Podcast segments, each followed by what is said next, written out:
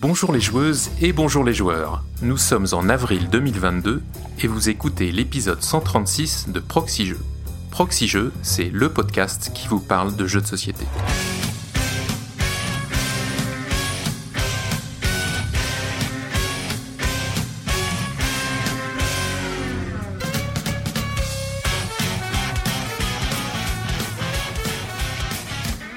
Je suis Hammer, votre envoyé spécial permanent en Allemagne, et ce soir, exceptionnellement, nous ne sommes pas dans la salle Race for the Galaxy, mais c'est un multiplex avec nos correspondants en région, comme on dit, que je vous convie à commencer par celui qui nous parle ce soir depuis la région Grand Est.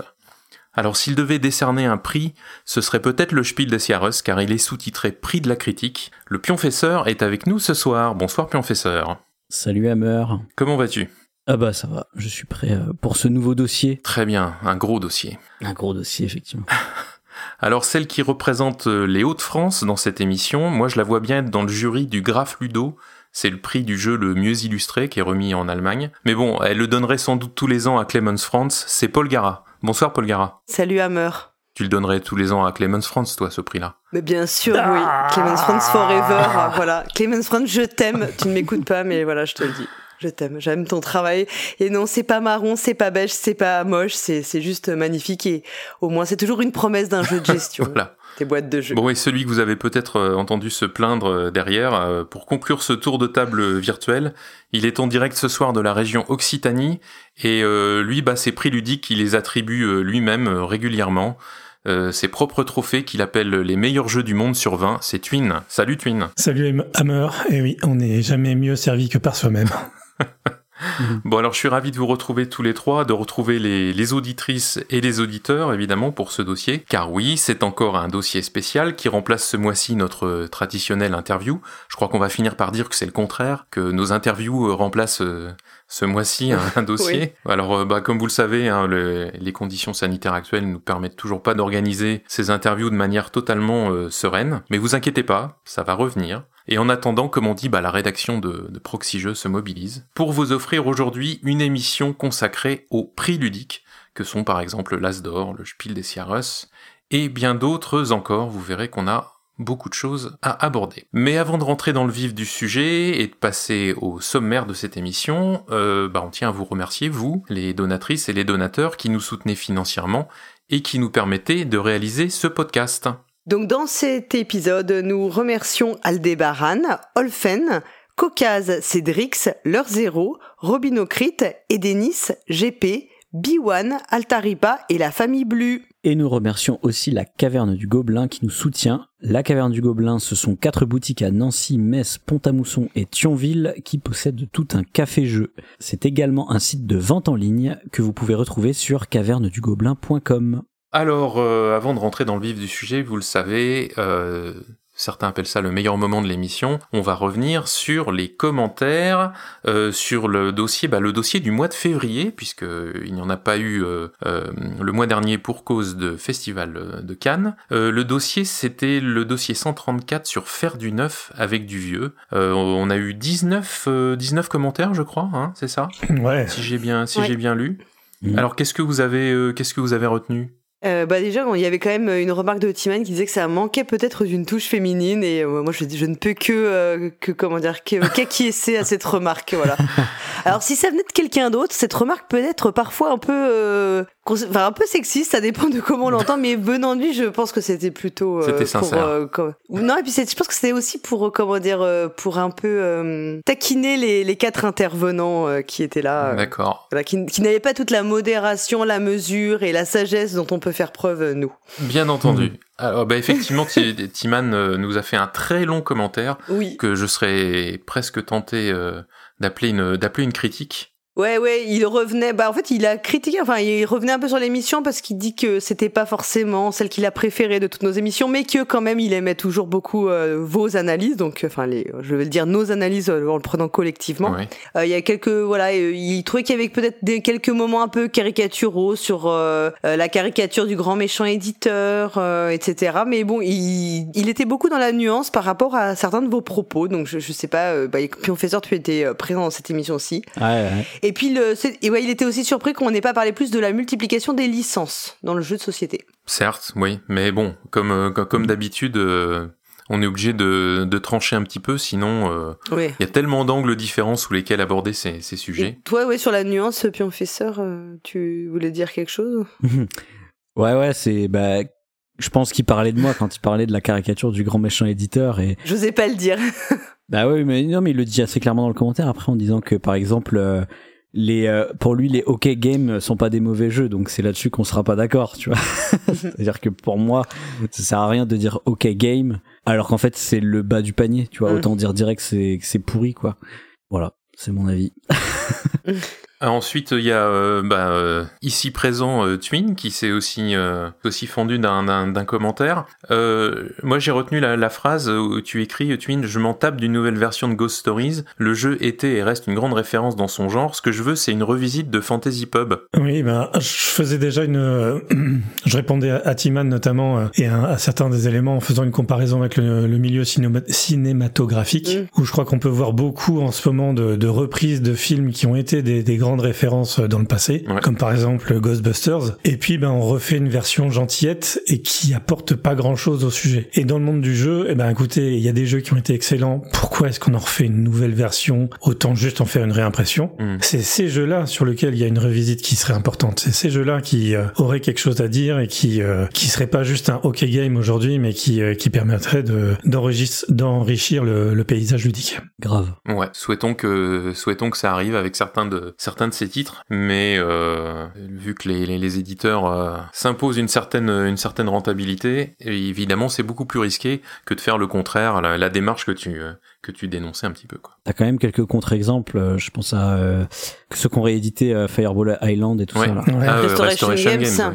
Ouais. Mm. Eux, eux, quand même, enfin, on va pas se mentir, même si ça vaut cher comme jeu, c'était pas un jeu de ouf, quoi. Non, c'est vrai. La, réédition, enfin la nouvelle version ou la vieille version? Non, justement l'ancienne. Ah bah, moi j'ai la nouvelle version et je préfère la vieille version, hein, franchement. Il n'y a, pas, y a pas photo. Ah oui. Ah ouais? Bon après, j'ai pas joué à la nouvelle version donc je peux pas juger, mais. Bah moi je trouve qu'en fait, au final, le, les l'ancien jeu était mieux. Ah ouais, ok. Mais il joue beaucoup sur le côté euh, nostalgie, non? Oui, oui, oui. Ok, ouais. Non, mais il me semblait qu'il y avait, il y avait eu quand même une modernisation, tu vois, du game design pour que ce soit moins, moins random. Ah, il y a beaucoup de choses qui changent. En fait, c'est plus du tout le même jeu, moi j'ai trouvé. Ah oui, c'est peut-être pour ça que t'as pas. Mhm. Et, euh, et en fait, c'est un peu naze qu'on fait. On fait des photos. ça n'a aucun sens. tu vois bon, à titre personnel, j'ai trouvé ça nul. Alors que dans l'autre, on pouvait Enfin, c'était ouais non puis tu jouais avec des je sais pas trop je trouvais pas, je trouve hmm. pas que l'autre était vieillot quoi dans bon. Ouais bon après ça c'est le résultat mais disons que dans dans l'intention, tu vois. Ouais. il y a moyen peut-être de faire quelque chose quoi. Je veux dire il pourrait reprendre euh, Warhammer hmm. Quest et en faire quelque chose de bien par exemple, tu vois. En tout cas, en parlant de réédition, c'est euh, un sujet qui est beaucoup revenu dans, dans les commentaires. Hein. Il y a beaucoup de d'auditeurs et, d'auditrices qui nous ont euh, bah, fait des listes de, de jeux qu'on n'avait pas cités, qui ont connu des, des, des rééditions et Bon bah euh, c'est vrai que la liste est interminable. Hein. Oui, mais c'était un peu le, enfin c'était assez propice. Hein. Le thème était assez propice à, à faire, euh, ouais, il y a des, un peu des listes de, de, de, jeux qui étaient concernés. Absolument. C'est ce qu'on voulait. C'est interminable, mais on peut souligner que bah, dans ces filiations-là, souvent on retombe soit sur euh, bah, des grands jeux comme euh, Magic, par exemple, mhm. Mhm. ou alors sur des jeux traditionnels comme les dames chinoises, euh, le, le, mahjong, les échecs, qui qui sont redéclinés de, de manière un peu plus moderne ou un petit peu plus thématisée ou mhm. en rajoutant un petit peu de chaos.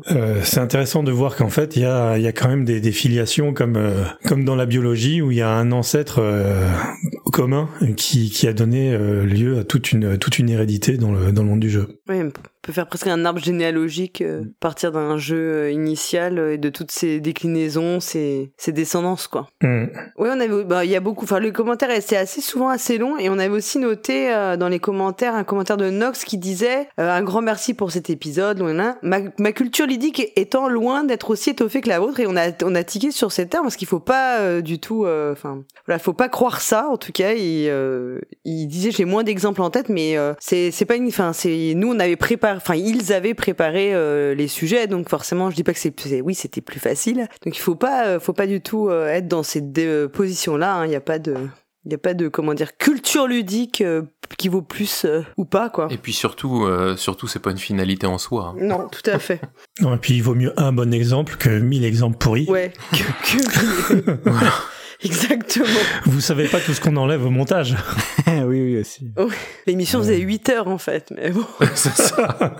Il euh, y, a, y a JD aussi qui, qui nous parlait du, du site de Dany qui recense des, des vieux jeux. Mm. Euh, je ne sais pas si on en a reparlé dans, dans l'équipe. Je ne sais pas si elle maintient toujours ce, ce jeu, euh, ce jeu à jour. Ce site, ouais, son site, ouais. Euh, je, je sais pas, il faudrait qu'on, si on, on pourrait remettre le lien dans le billet, hein, euh, dans les commentaires, si vous. Oui, on, de, on se renseignera auprès de mm. Dany. Il y avait aussi un commentaire de Judelin qui disait qu'il pensait que, il ou elle pensait que l'émission aborderait le, la question de la surconsommation de jeux, pile de la honte, fear of missing out, etc. Les, les, les solutions circulaires pour en sortir. Voilà, mais c'était pas le cas. Et donc, euh, oui, Cyrus a renvoyé dans les commentaires à des à d'autres émissions qu'on avait faites, notamment euh, Jeux de mm. société écologie, qui était l'émission de mai 2021 et l'émission euh, bah, Collectionner n'est pas joué de octobre 2021 où on avait aussi ah, voilà on avait abordé ça et notamment sur les, les raisons en fait d'acheter trop de jeux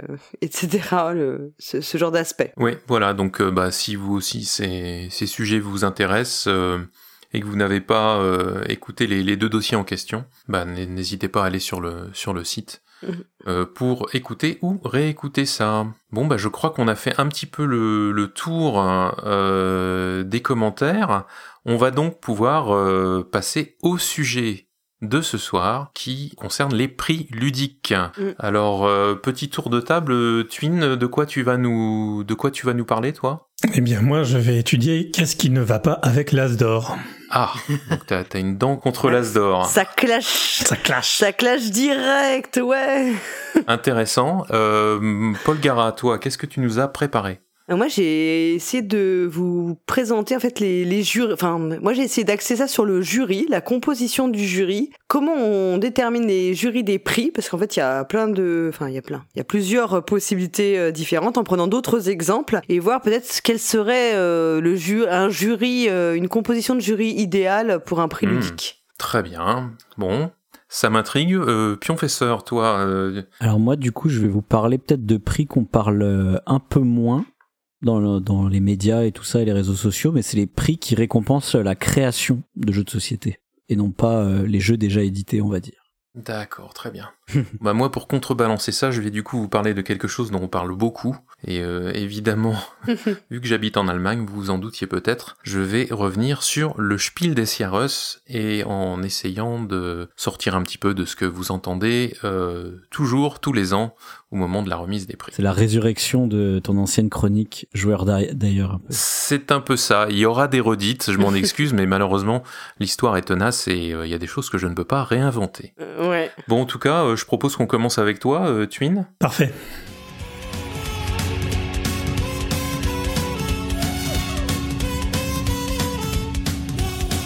Alors allons-y. Euh, qu'est-ce qui ne va pas avec l'As d'or? Bon, avec un titre comme ça, au moins je suis sûr de générer beaucoup de commentaires. Et comme il y a Pionfesseur et moi dans l'émission, les commentaires c'est quelque chose de très important.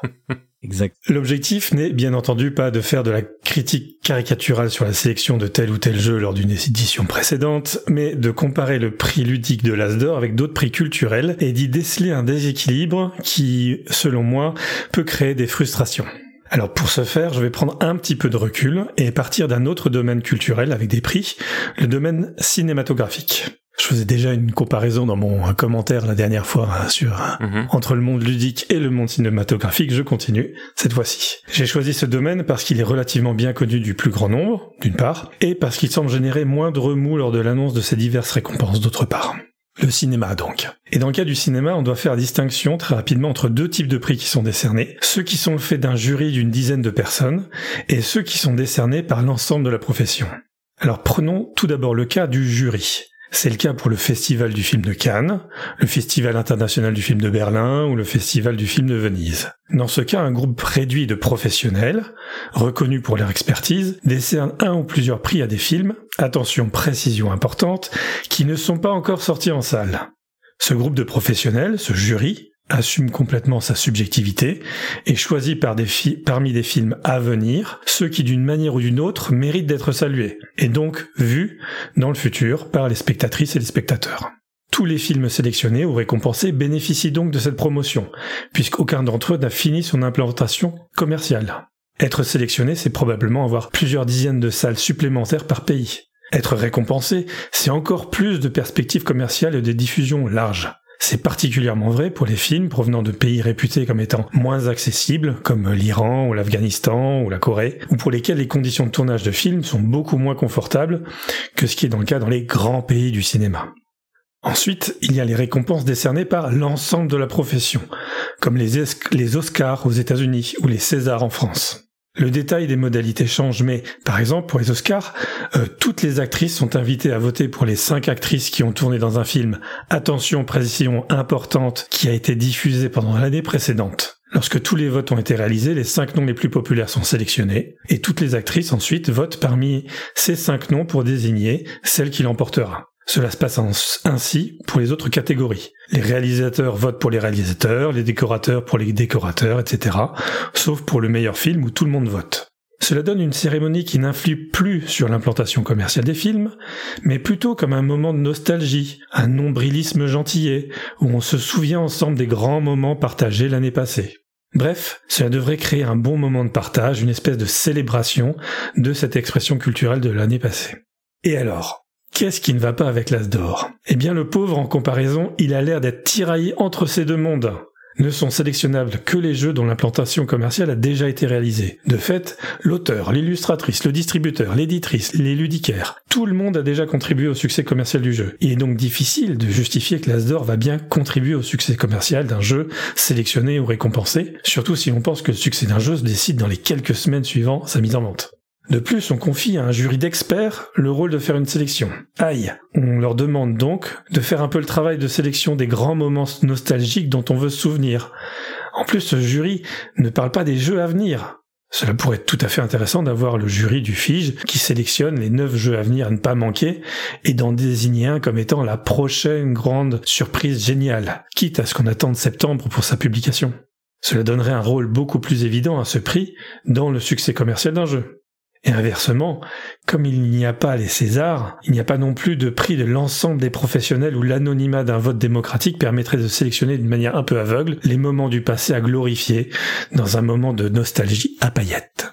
Alors en conclusion, j'ai l'impression que cet entre-deux dessert la communication autour de l'As d'or. Il ne parle pas de l'avenir, son impact commercial est difficile à mesurer, et l'absence d'une large représentation de la profession limite sa capacité à en faire euh, quelque chose de nostalgique gentillet.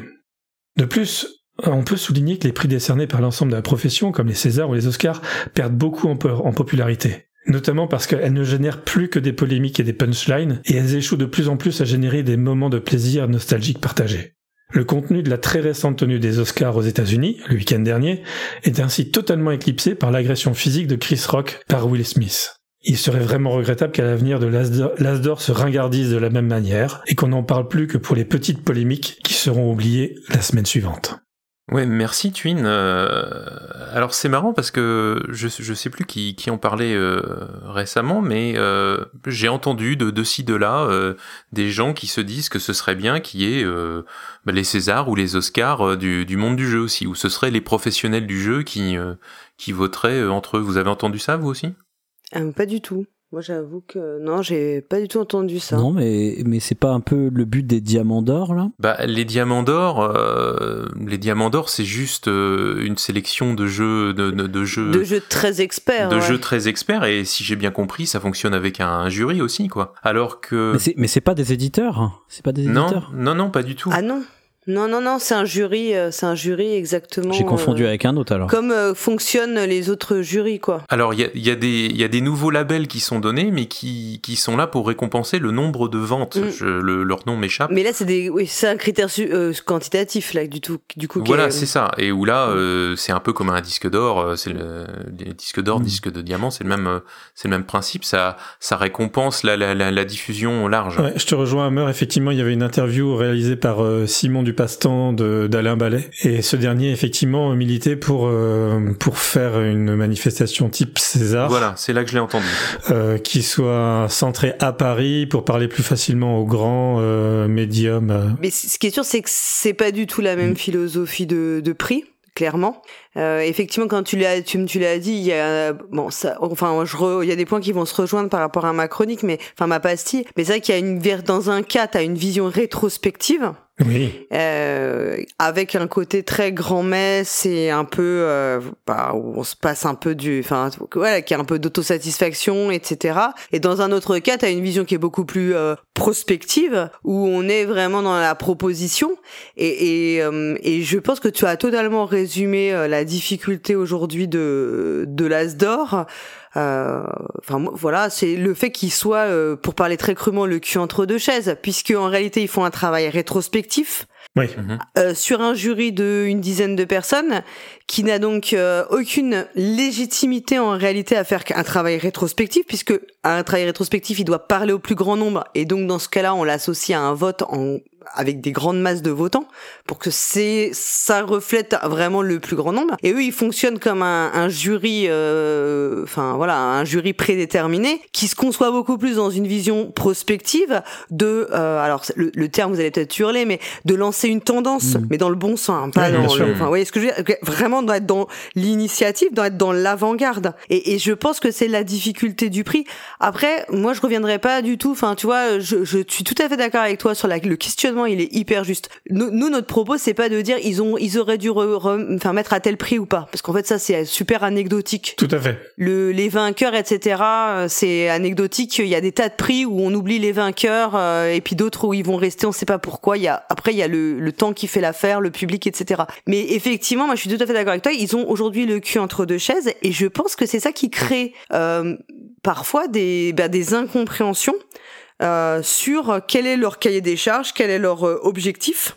Et même si on le rappelle, qui, qui, où on a des difficultés de compréhension, je trouve qu'il y a une difficulté de, de compréhension, même de gens qui connaissent bien le milieu du jeu, quoi. Enfin, Sur la, sur la, la sélection qui est faite, tu veux Euh, dire? Sur la finalité. sur la finalité, en fait. Sur- Sur la finalité même de l'Asdor. Ouais, sur la finalité de l'Asdor. Est-ce que c'est pour faire gagner de l'argent ou pas? Alors si, si c'était vraiment pour euh, faciliter l'implémentation commerciale, ben on parlerait pas de de jeux qui qui sont déjà en rupture et qui sont déjà sur le marché depuis huit mois et et dont on sait qu'ils vont être réimprimés. Ça c'est Tout à fait. ça n'a plus d'intérêt. Ouais.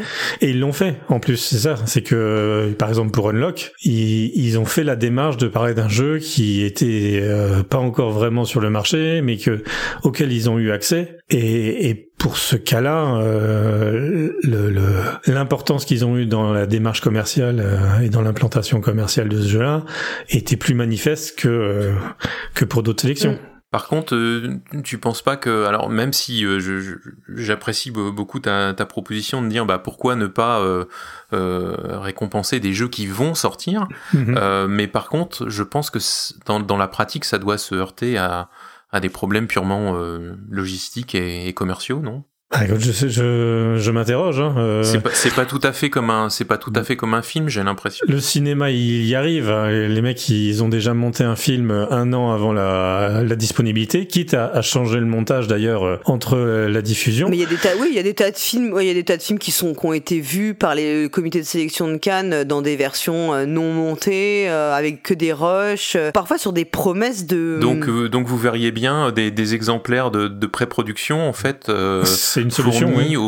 jury de, au jury de l'Asdor, c'est ça? C'est une solution, tout Mhm, à fait. Et, euh, et enfin, surtout qu'on sait que une bonne partie des sélectionnés, euh, on les a vus au off de Cannes deux ans avant. euh, ils, ils ont traîné sur des sur des des salons et des festivals. Et euh, les membres du jury eux-mêmes, la plupart du temps, quand ils, ils ont déjà joué à, à pas mal de ces jeux-là.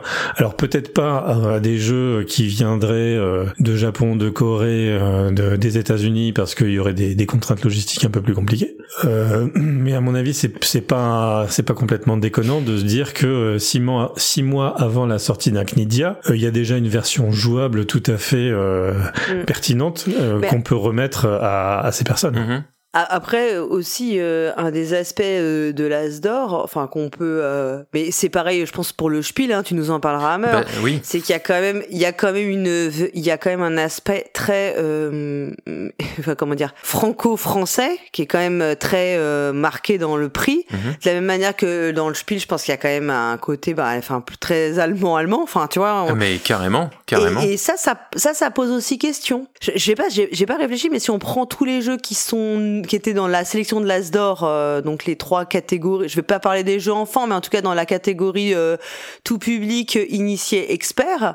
Euh, si tu regardes la part de jeux qui sont soit, enfin, qui sont des éditeurs français ou francophones, enfin, je pense que la part française est énorme. Mhm. Or, euh, je suis pas sûr que, enfin, c'est une vision quand même très euh, partielle du monde du jeu, tu vois, non? Enfin, je sais pas ce que vous en pensez. Ah, hein. Après, on peut pas, on n'en sait rien. Peut-être que le monde ludique français représente beaucoup par rapport à l'avant-garde. Mm. Bah, en Allemagne, ils ont pas l'air d'être exactement sur les mêmes.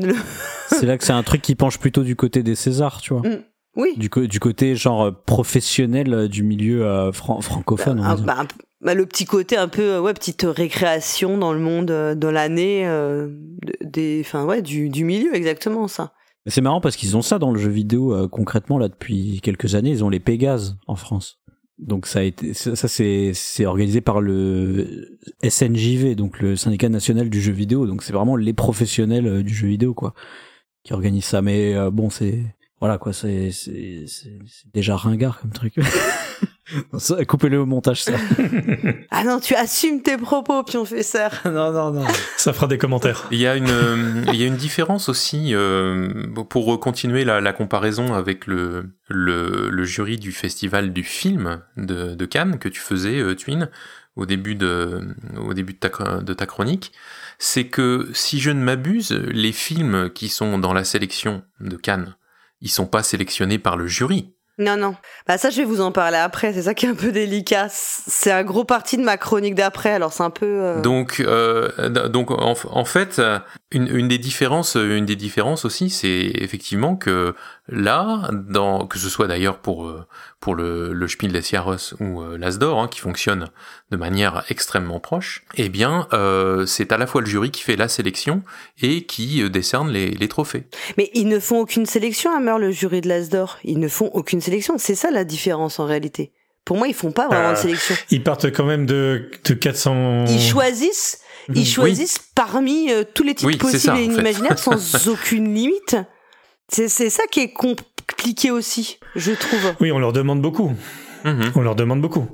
C'est-à-dire que on pourrait leur dire, euh, écoutez, euh, chers amis euh, éditeurs, vous avez le droit de proposer un jeu chacun. Alors, bah, débrouillez-vous pour choisir le bon. Et ne me demandez pas à moi, jury, de devoir trier et de devoir filtrer tout ce qui sort, les 50 jeux qui sortent par semaine. Tu, tu pourrais avoir comme un certain concours où tu présentes un, voilà, un candidat, quoi. Tu vois, ça pourrait être aussi, euh, ça peut être aussi une, une vision des choses, quoi. Mais à part les concours de création où tu viens effectivement présenter quelque chose comme ça, je pense pas qu'il y ait euh, un prix ludique qui fonctionne sur des jeux édités qui ait ce type de fonctionnement où il y a une, une sélection qui est faite euh, en, en, amont et qui a un jury qui, qui prend le meilleur euh, selon eux par rapport bah, bah, par rapport à cette présélection. Quoi. Et dans la musique, ça se passe comment?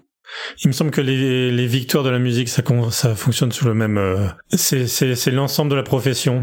C'est le même principe que les Césars, avec euh, ouais. avec des prix qui sont votés par le jury. Hein. Euh, par le par le public en fait. T'as quelques, je crois que t'as quelques prix qui sont euh, où t'as une pondération du vote de la mhm. profession ou qui sont carrément euh, vote public. Alors après, je sais pas comment.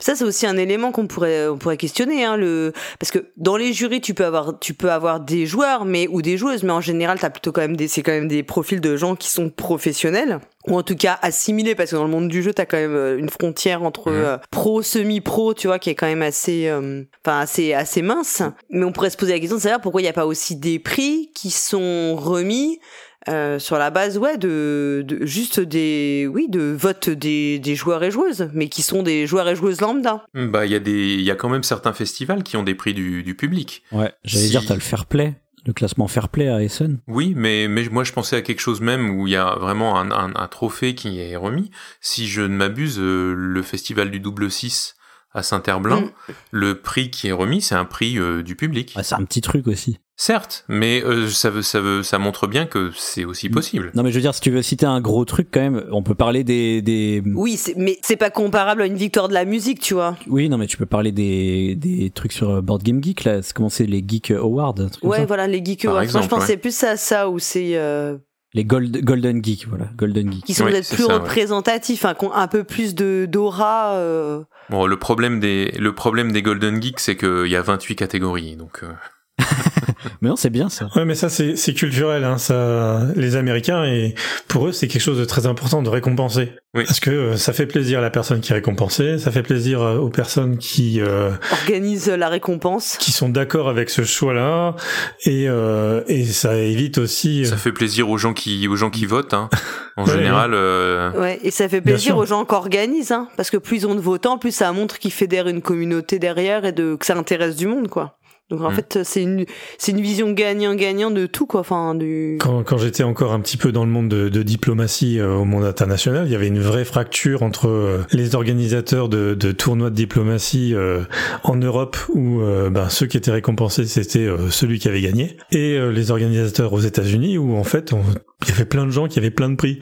C'était euh, ah ben euh, celui qui est venu le plus loin, euh, celui qui habite dans la ville à la plus haute altitude, ce genre de truc, parce que ça fait partie de la culture de récompenser, de faire la fête, ça, ça, ça fait partie du, du, truc là quoi. Donc le, fait qu'il y, ait, qu'il y ait 28 prix ou 37 mm. ou 49, c'est c'est vraiment une une autre vision culturelle de comment on doit donner des récompenses. Ouais. En tout cas, ce qui est sûr, c'est qu'aujourd'hui l'As d'or, on nous le présente souvent comme étant un prix donc qui donne un label et qui va être une aide à la vente pour les, les boutiques.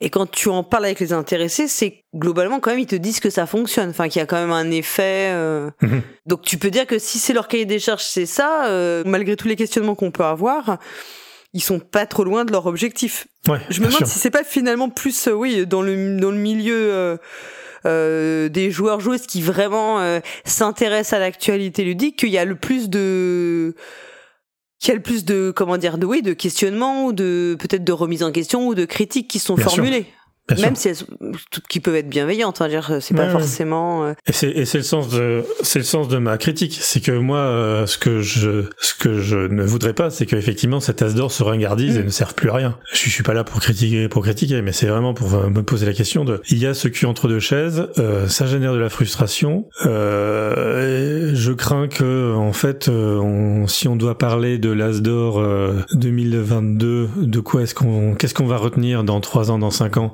C'est euh, le blabla autour d'une nouvelle catégorie, mmh. mais on euh, et que du coup on, on, oublie de parler des jeux qui ont été sélectionnés ou de ou de l'audace qui a été de se, de sélectionner euh, et Narak et Dune mmh. Imperium dans la même dans la même catégorie, qui qui sont des marqueurs forts et qui ont été des, des trucs plus importants. Mmh. Euh, voilà, j'ai j'ai pas envie que ça devienne juste une cérémonie creuse dont on va ressortir juste de polémiques qui vont animer Twitter pendant un quart d'heure et qui et qui servira plus rien à personne et qui demandera beaucoup de boulot à des gens euh, euh, pour faire pour faire 15 minutes de Twitter. D'ailleurs, ils sont de plus en plus dans l'entertainment comme ça dans le dans la cérémonie, tu vois, puisque maintenant ils font appel à des je vais dire des vidéastes, des influenceurs, etc. pour animer la cérémonie. donc euh, c'est vrai. moi, moi, perso, j'ai des des amis plutôt jeunes qui découvrent les jeux de société, on va dire depuis pas longtemps et qui ont regardé la cérémonie de l'Asdor et qui m'ont dit oh putain c'est méga gênant votre truc en fait.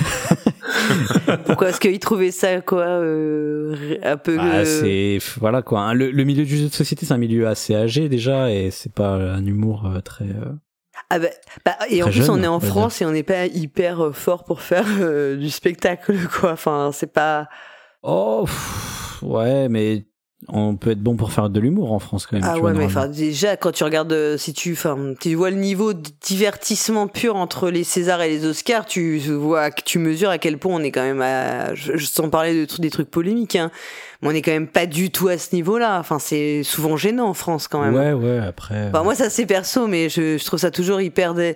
Je trouve qu'on est pas, déjà, on n'est pas ultra doué. Moi, moi rien que pour vous dire, j'avais été très choquée. Enfin, choquée, c'est un grand mot. Hein. Je, je vous rassure, hein. je, je, réserve euh, le fait d'être choquée à des choses vraiment graves, mais j'étais un peu, un, peu, euh, ouais, interloquée quand il y a eu la présentation en fait de la sélection. Euh, je, je mens pas. Hein. Si t'avais, euh, si t'étais retourné pour te servir un verre euh, de ce que tu veux à boire, le temps qu'il lance la présentation, tu pouvais t'être servi ton verre, être revenu et c'était déjà fini, quoi. Moi, j'ai trouvé qu'il y avait aucun euh, sens de la mise en scène, aucun sens du spectacle. Alors, effectivement, c'était, je pense que c'était, ça, ça défilé en 15 secondes, montre en main, quoi. Et tu dis, c'est un peu sec parce que c'est quand même le prix peut-être le plus prestigieux en France, où il y a, euh, en tout cas, on a le sentiment qu'il y a quand même, euh, voilà, pas mal d'auteurs. Il y a une vraie, enfin, il y a, il y a vraiment. Euh... Et des moyens. Moi, je pensais que ça durerait au moins, il y aurait un peu de présentation des jeux et tout. Ils ont balancé euh, leur truc vraiment comme, enfin, je sais pas, c'est, tu vois, comme un exposé de de, de, de sixième, quoi. Tu vois, avec quatre PowerPoint et le mec il appuyait frénétiquement sur le bouton pour faire défiler le diaporama plus vite. Et là, tu fais, mais, enfin, t'as même pas eu le temps de dire ouf que c'était déjà fini. T'as même pas eu le temps de, mais t'avais même pas le temps de, de réaliser de quels étaient les jeux en fait. Enfin, vous voyez ce que je... et je trouve ça un peu dommageable parce que je dis pas qu'il faut en faire des caisses, mais tu peux avoir un minimum de mise en scène, enfin un peu de scénographie c'est après même sans que ce soit de la scénographie euh, juste même du du contenu quoi oui un peu de contenu ouais ouais après ça peut être de l'entertainment je suis d'accord mais euh, tu pour, pour moi le fait que ça s'axe vers ça tu vois tout doucement vers euh, juste du spectacle. Je pense que ça contribue au fait de un peu euh, délégitimer le truc en, restant dans ce côté euh, ouais on vous en met juste plein plein les mirettes mais au fond notre prix il a pas il a il a pas une vraie volonté je vais dire. C'est peut-être ça le propos de ta chronique tu vois Twin c'est que le prix il pas une volonté derrière. C'est c'est assez c'est un point très important parce que je j'entends ce que j'entends ce que vous dites euh, finalement, enfin pour moi, euh, le, but, le but de l'Asdor, euh, c'est de créer un label qui soit populaire et qui fasse que de plus en plus de monde s'intéresse aux jeux de société. Enfin, tout du moins, j'espère que, que c'est ça, parce que si c'est quelque chose qui ne parle qu'au milieu des éditeurs, des auteurs, des distributeurs et, et des passionnés de jeux tels que nous le sommes,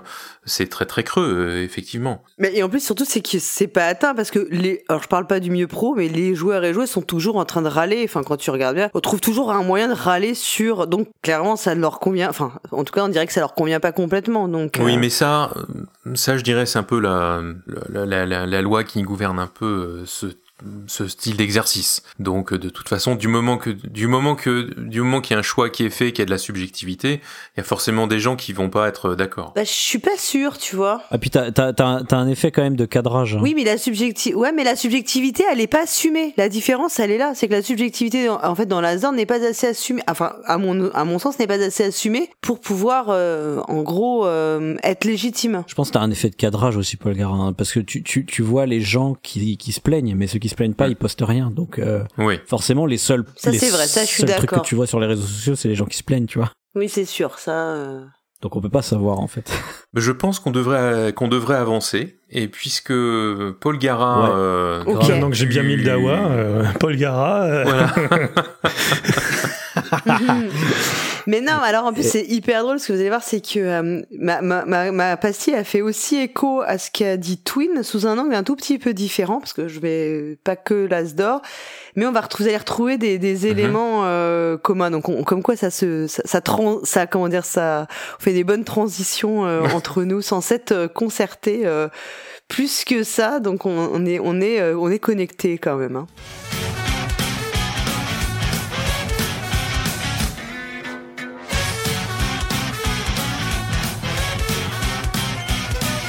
Donc effectivement, donc moi mon, propos il va être vraiment de, de, de, recentrer le sujet sur le jury, puisque en fait, euh, bah on l'a dit, hein, les prix ludiques ils vont venir récompenser des jeux, des auteurs, des éditeurs, parfois des illustrateurs. Euh, mais alors, euh, en fait, dans ce cas-là, le, projecteur il est tourné vers les lauréats, c'est-à-dire ceux qui sont récompensés. Mais en fait, derrière un prix, bah il y a ceux qui choisissent de le remettre à tel jeu plutôt qu'un autre, à telle autrice plutôt qu'une autre.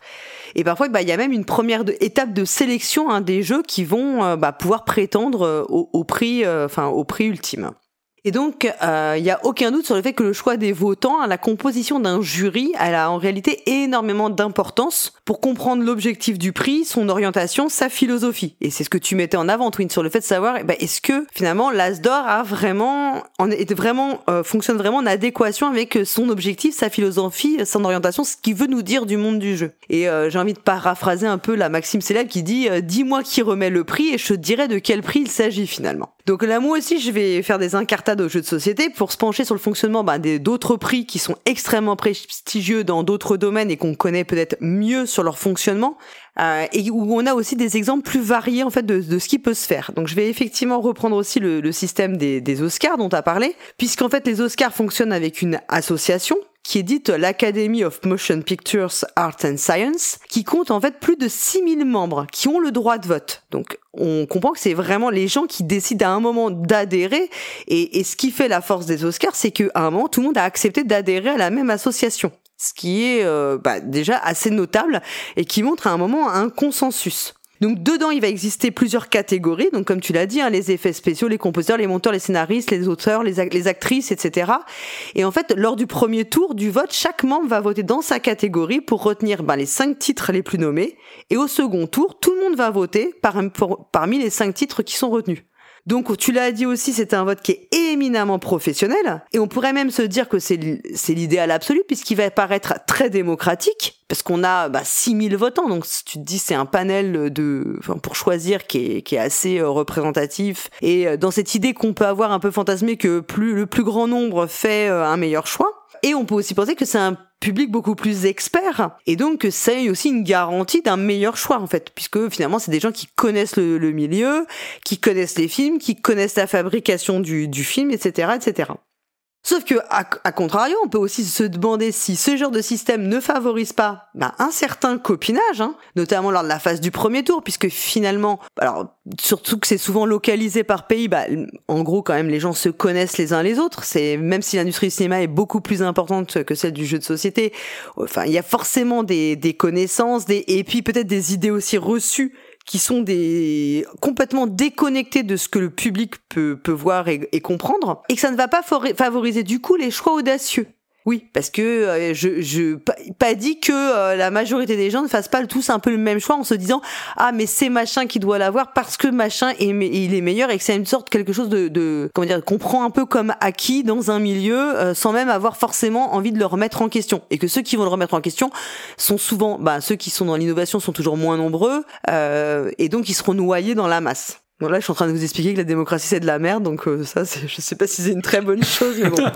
Alors, c'est exactement le même modèle pour les Césars, et franchement, on peut pas dire que le choix, les choix de l'Académie des Césars ont pu paraître toujours pertinents. On se demande comment, alors je sais plus si c'était en 2020, en quelle année, on a pu remettre le euh, César du meilleur réalisateur à Roman Polanski compte tenu du contexte qu'il y avait. Alors tu vas me dire, oui, c'était hors cinéma. Bon, on va pas refaire ce débat-là, mais là tu te dis qu'il y a quand même aussi un décalage complet euh, entre les choix d'un purement professionnel et, un, choix qui se veut plus audacieux et peut-être un peu plus à l'écoute du reste du monde.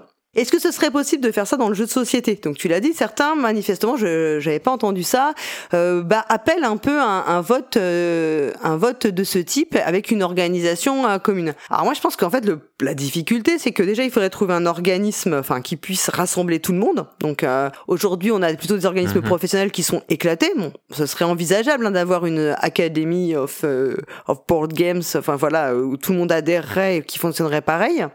mais je pense que ça nécessite énormément de moyens financiers. Rien que la phase d'organisation du vote, euh, ça se fait pas, chacun renvoie un mail. Enfin, on comprend bien tout de suite qu'il y a une organisation, des moyens à mettre en œuvre, et je ne sais pas si aujourd'hui le, bah, le monde du jeu est encore caréné pour, en tout cas sur le territoire français, caréné pour euh, pour organiser quelque chose comme ça. Et en plus, est-ce que c'est la bonne solution euh, à voir? Parce que on n'aurait pas du tout, euh, on n'aurait pas forcément un choix des choix qui seraient euh, au, risque d'avoir vraiment une validation, peut-être un, enregistrement finalement, enfin ce serait plus une chambre d'enregistrement des, des, gros hits, sans forcément se poser la question de savoir si, euh, bah, de, enfin, de comment dire, de récompenser l'innovation, l'avant-garde, etc., etc. Est-ce que tu penses pas qu'on aurait aussi un problème de, de masse critique peut-être bah, Au niveau du nombre de votants ou... Bah voilà, est-ce qu'on serait, est-ce que le nombre de votants serait assez significatif euh, C'est voilà, je pense qu'il y a un problème d'organisation qui est pas mhm. forcément, euh,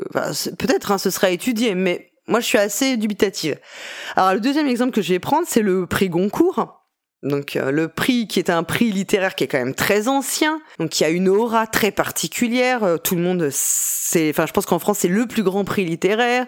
Il bah date du 19e siècle et euh, c'est un prix qui c'est très drôle parce que alors pour le coup lui, il est autant convoité que décrié. C'est-à-dire que vraiment il est, je pense, et même même ceux qui le gagnent parfois regrettent de l'avoir gagné.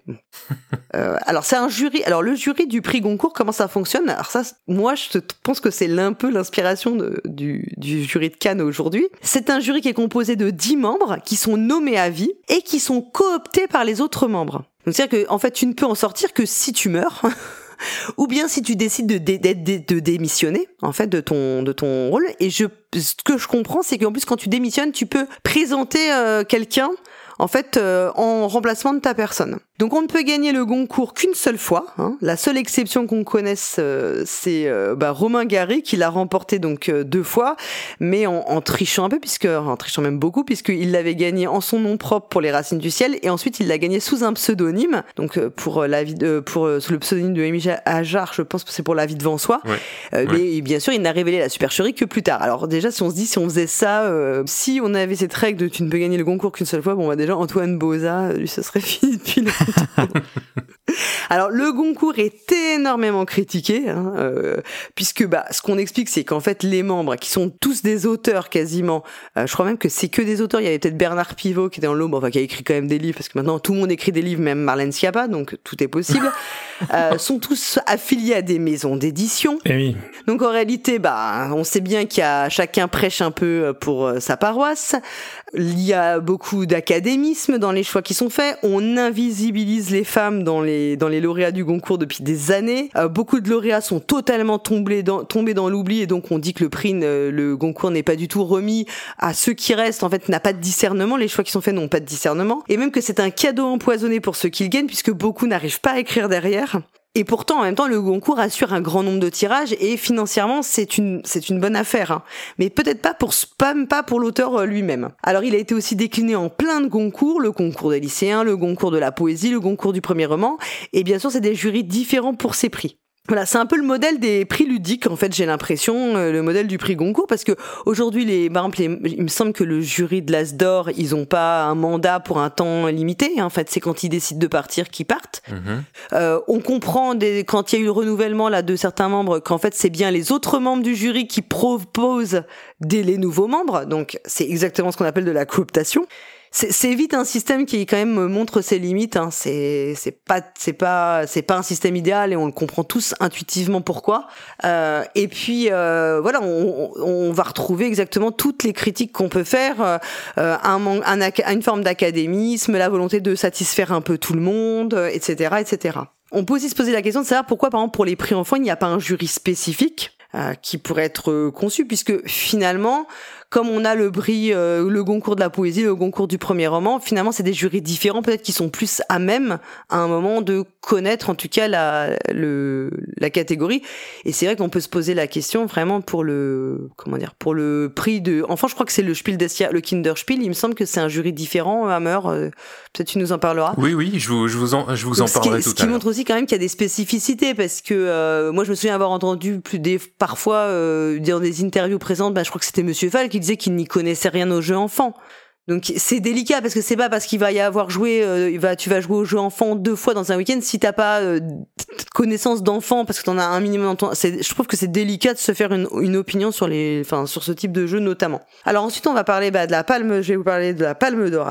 Donc euh, toi tu en as parlé aussi Twin. Donc comme tu l'as dit en fait c'est un, moi je trouve que c'est le fonctionnement qui me paraît à titre perso le plus intéressant et dont on a gagnerait tous à s'inspirer puisque donc en fait on a d'abord une première phase qui est la phase de sélection des films et il y a deux comités de sélection.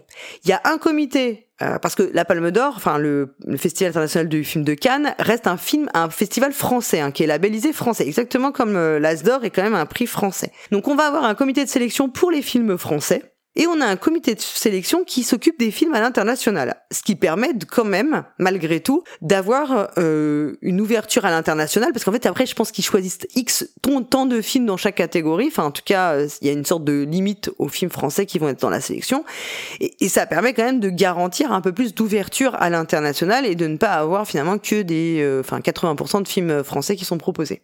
Euh, et les deux comités, alors sont soumis au secret professionnel, ils sont très encadrés, apparemment, ils visionnent plus de 6 films par jour. Donc, je vais pas euh, imaginer un des comités qui jouerait à plus de 6 jeux par jour, je ne sais pas. L'avis ensuite des membres du comité est consultatif et c'est toujours le délégué général qui a la décision finale sur la sélection. Euh, ne peuvent aussi concourir, comme tu l'as dit, que des films qui ne sont pas encore sortis en salle ou bien dont la sortie va coïncider euh, expressément avec la présentation à Cannes. Donc c'est ce qu'on a dit, c'est une vision très prospective. Euh, on est vraiment dans l'idée de récompenser un film dont la carrière est à venir, ce qui n'est pas du tout la même chose que cette vision un peu nostalgique du retour en arrière, comme tu l'as mis en avant. C'est joli celle-là. Euh, c'est l'organisation du festival ensuite qui va composer les jurys de la compétition. Et oui, parce que là, à la différence, le jury va tourner tout le temps. Et je pense que ça, c'est vraiment le point crucial euh, du. Et je pense que c'est la grande force des festivals qui fonctionnent sur cette euh, mécanique-là, c'est-à-dire euh, Festival de Cannes, mais ça peut être aussi la Mostra de Venise ou bien le l'ours de, le Festival de Berlin où on remet l'ours d'or. Est-ce que c'est pas un peu le, le, cas euh, au Flip, par exemple? Est-ce que le, le, jury est pas euh, différent tous les ans? Alors ça, je saurais pas te dire si c'est systématiquement différent. Est-ce qu'il n'y a pas quand même un noyau dur qui reste et quelques euh, mouvements? Je, je, ouais, ça, je sais pas non plus. Je ne sais pas. Je pose vraiment la, la, la question de manière complètement ouverte, je n'ai pas la réponse. Donc en fait, l'organisation du festival va composer le jury, il va choisir notamment le président du jury et le président du il y a un président de jury ce qui est hyper important parce qu'en fait, il a une fonction très importante, il va euh, d'abord il doit avoir une grande légitimité dans la profession. C'est-à-dire qu'en fait, il va apporter la garantie bah, que c'est une personnalité de renommée mondiale qui va être dotée d'une excellente connaissance. Alors là, on parle de cinéma, d'un bon discernement. Il doit pouvoir mener le jury, donc aussi être capable de trancher, de, de dire bah, on arrête les débats, il faut voter, euh, et d'élaborer un palmarès, parce qu'il y a énormément de contraintes dans l'élaboration du palmarès. Donc ensuite, les autres jurés, bah, ils vont être comment ils vont être choisis? Ils doivent être choisis dans l'industrie du cinéma international, euh, mais ils doivent venir de plein de d'horizons différents, de nationalités différentes. Mais on peut aussi trouver des écrivains, des critiques, des artistes, des historiens du cinéma. C'est c'est très ouvert. Alors ça, c'est un peu ce qu'on peut retrouver dans le. On commence un peu à voir dans le jury de l'Asdor, il y a quand même des profils mhm. différents. Euh, mais là, l'idée, c'est vraiment d'avoir des sensibilités esthétiques différentes. Et on va avoir des vedettes, enfin des stars, comme des personnes qui finalement ne sont pas forcément euh, très connues. Et tu ne peux pas faire partie du jury si tu as participé ou que tu es lié d'une manière ou d'une autre à la distribution, à la production et la distribution, la promotion d'un film qui est dans la compétition. Et ça, ça me paraît être un élément tellement important c'est même indispensable pour garantir, enfin éviter tout conflit d'intérêts, éviter trop de, bah de on l'a dit, hein, de copinage ou, ou même inconsciemment peut-être de d'autocensure. Bah, et ça, ce n'est possible que si tu as un jury qui tourne, forcément, puisque bah, si tu as toujours le même jury, a un moment ou un autre, tu vas te retrouver impliqué peut-être euh, dans euh, dans un, un des jeux qui pourrait être en, en compétition de façon indirecte. Donc ça, c'est une question qui avait été posée, hein, puisqu'on a quand même un membre du jury aujourd'hui qui est sponsorisé officiellement par un éditeur ce qui est quand même un, une, une, un élément un peu, un peu perturbant, en tout cas un peu troublant. C'est pas, pas quelque chose qu'on accepterait dans d'autres domaines, à mon avis. Donc, moi, je pense que pourquoi c'est le meilleur des systèmes En plus, alors voilà, non, pardon. Donc, il y a aussi, je vous l'ai dit, des règles de contrainte. Hein, on peut pas, un même euh, film peut pas avoir tous les prix, etc., etc. Mais ce qui est formidable, c'est que le jury régulièrement se permet de ne pas respecter les règles, de n'en faire qu'à sa tête, de donner par exemple les deux prix d'interprétation à un même, euh, à un acteur et une actrice dans un même film, etc., etc. Et ce qui est aussi euh, le, le cœur pour moi de ce fonctionnement, c'est que le jury euh, le palmarès qui va ressortir va avoir de la personnalité, il va avoir de la, du caractère, de la couleur, il va être forcément plus audacieux parce qu'il représente un groupe de personnes à un moment donné. Il est donc plus mémorable. Il va, les, les choix qui seront faits sont des choix forcément plus innovants. Euh, les personnes qui vont remettre les prix, elles vont donner d'elles-mêmes beaucoup plus que si c'est les mêmes personnes tous les ans qui ont vu des milliers de jeux. Là, elles ont une sélection qui est bordée, qui est cadrée. Elles ont pendant X jours, elles vont voir les films de cette sélection et elles vont choisir parmi cette sélection. Ça permet aussi d'éviter, je pense, euh, trop de copinage, de conflits d'intérêts. Euh, aussi, euh, le fait d'avoir un, jury qui tourne, c'est beaucoup plus sain. Et voilà. Et puis, ça permettrait peut-être aussi des, des, des, moments, en fait, où le, le jury se détache peut-être du grand public. Mais en général, quand on le voit les cas, je, pense qu'il y a des, on se rappelle tous de, de Piala hein, qui s'était fait huer à Cannes et qui avait dit euh, peut-être vous ne mhm. m'aimez pas, mais ben je ne vous aime pas non plus. Mais pourtant ces moments-là, au, final, avec le temps, lui a, donné raison puisque le film est resté et euh, cette scène elle est mémorable et euh, on s'en souvient encore peut-être. je pense que c'est 87, donc tu vois, je, ça fait très longtemps, 35 ans plus tard, où on s'en souvient encore. La difficulté, bah, c'est évidemment un problème de ressources parce qu'il faut avoir un comité de sélection pour ça. Hein, et on comprend bien que c'est pas euh, le fonctionnement actuel qui permet d'avoir des gens qui jouent à euh, des jeux. Alors en prototype euh, ou qui vont avoir des, des, faire du scouting dans tous les pays pour avoir les jeux. Donc voilà, je, moi je voulais savoir ce que vous vous en pensez, ce que vous vous avez une, enfin finalement une formation de jury de, de cœur. Qu'est-ce qui vous paraît le plus, est-ce qu'il vaut mieux des professionnels professionnels, est-ce qu'il vaut mieux un jury tournant ou plutôt des un jury qui, bah qui finalement euh, capitalise d'année en année sur ses sur ses connaissances et puis euh, qui qui a ce ce ouais cette euh, finalement cette histoire commune et qui l'a construit ensemble? Bah en tout cas moi ce que, ce que je peux dire c'est que le, la, euh, la, la, la, proposition que, que tu fais euh, se, se, démarque radicalement euh, de ce qui se fait actuellement. c'est assez séduisant, ne serait-ce que par ce côté-là, parce que ça apporterait quelque chose d'assez frais, quoi, dans la vision des, des prix uniques.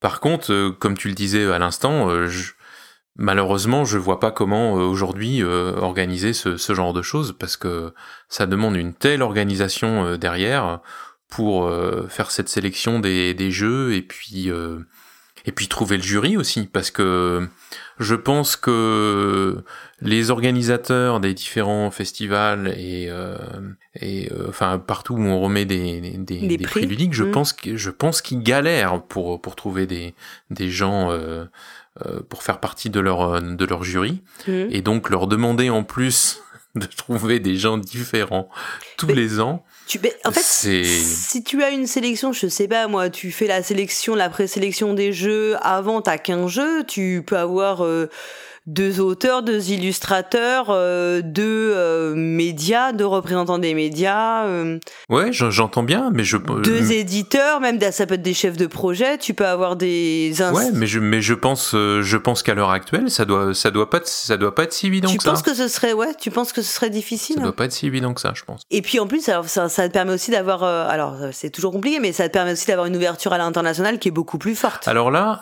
parce qu'à un moment, tu es obligé aussi d'aller chercher un peu à l'étranger. Ouais, euh. mais alors là, tu vois, je sais pas, euh, pour revenir à l'Asdor, par mmh. exemple, je sais pas si c'est vraiment une, une, une vraie volonté. Alors je sais que le festival s'appelle Festival international des Jeux de Cannes, mais soyons francs, euh, comme tu le disais, ça reste quand même encore très franco-français. Enfin, quand je dis franco-français, je mmh. dis pas uniquement français, mais, mais francophone en tout cas. Hein. Euh, J'inclus euh, les, les, éditeurs euh, belges, suisses et, et, tous les éditeurs qui éditent en langue en langue française, bien entendu. Et canadiens, pareil, ouais.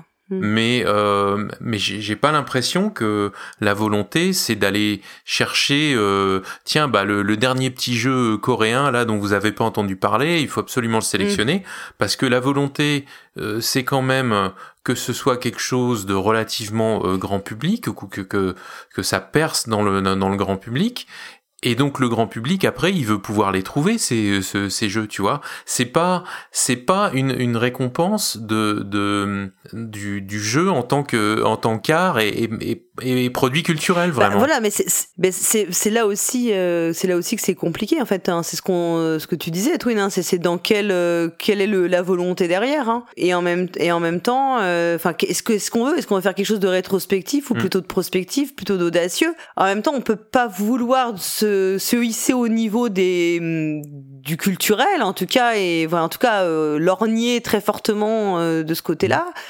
Euh, si on met pas aussi à un moment, on donne pas aussi à voir ça en fait. Ouais, mais je, mais je pense simplement que le, le public du jeu de, de société est encore trop réduit pour que pour qu'on soit prêt pour ce genre euh, d'approche. On peut le déplorer, hein, mais je pense que je pense qu'on n'est simplement pas prêt pour, pour ça. Parce que tu vois, je pense que dans un système comme ça, un jeu comme euh, Love Letter, il peut être Asdor. Hein. Donc euh, avec un peu plus de ouais, d'ouverture sur le un peu plus d'ouverture, mais avant, en fait, pas t'attendre que ça tombe. Il y en a bien qui arrivent, il y a bien des personnes qui arrivent à les localiser des jeux, euh, qui arrivent à bien les trouver les, les jeux, tu vois, euh, Bah à oui, l'étranger. Donc, Et c'est donc c'est une, c'est- c'est une question de moyens et puis aussi un peu de volonté quand même. c'est devenu c'est devenu très très vrai et, et pratique courante euh, dans ces 10-15 dernières années. On voit bien que maintenant il y a beaucoup de beaucoup de jeux qui ont des versions dans plein de langues différentes et pas forcément pas forcément euh, tous des jeux qui ont des succès euh, énormes euh, non Mm. plus. Hein. C'est vrai que ce qui est intéressant dans ce que tu soulignes, c'est la manière dont le jury est constitué et comment, euh, quelles sont les règles qui s'y appliquent va influer de manière euh, très importante sur euh, Ouais. le degré de liberté, la légitimité que nous on va lui accorder, la crédibilité euh, de, de, de tout ce qui va en découler. Mm. Et c'est extrêmement compliqué, notamment pour essayer de se projeter un petit peu dans, dans l'avenir. Tu parlais du, du prix Goncourt. Le prix Goncourt, donc je sais plus, il a été créé 19e siècle, c'est ça Ouais, ouais, c'est ça. Je crois 1860 ou un truc comme ça. Et au début, en fait, il a été constitué où euh, chacune des grandes maisons d'édition avait son siège. Mm. Et euh, ça paraissait le normal comme ça. Un petit peu tous ceux qui comptaient eh ben, euh, avaient l'occasion de défendre leur production et pouvaient aussi, eh ben, étaient obligés de se, se mettre d'accord sur euh, sur un prix euh, unique. Et en fait, personne n'avait vraiment pris en compte le fait que dans euh, les 150 ans qui allaient venir, eh ben, certaines de ces mais- maisons d'édition allaient en racheter d'autres. Et donc, allaient racheter des sièges en même temps pendant au jury euh, du prix Goncourt.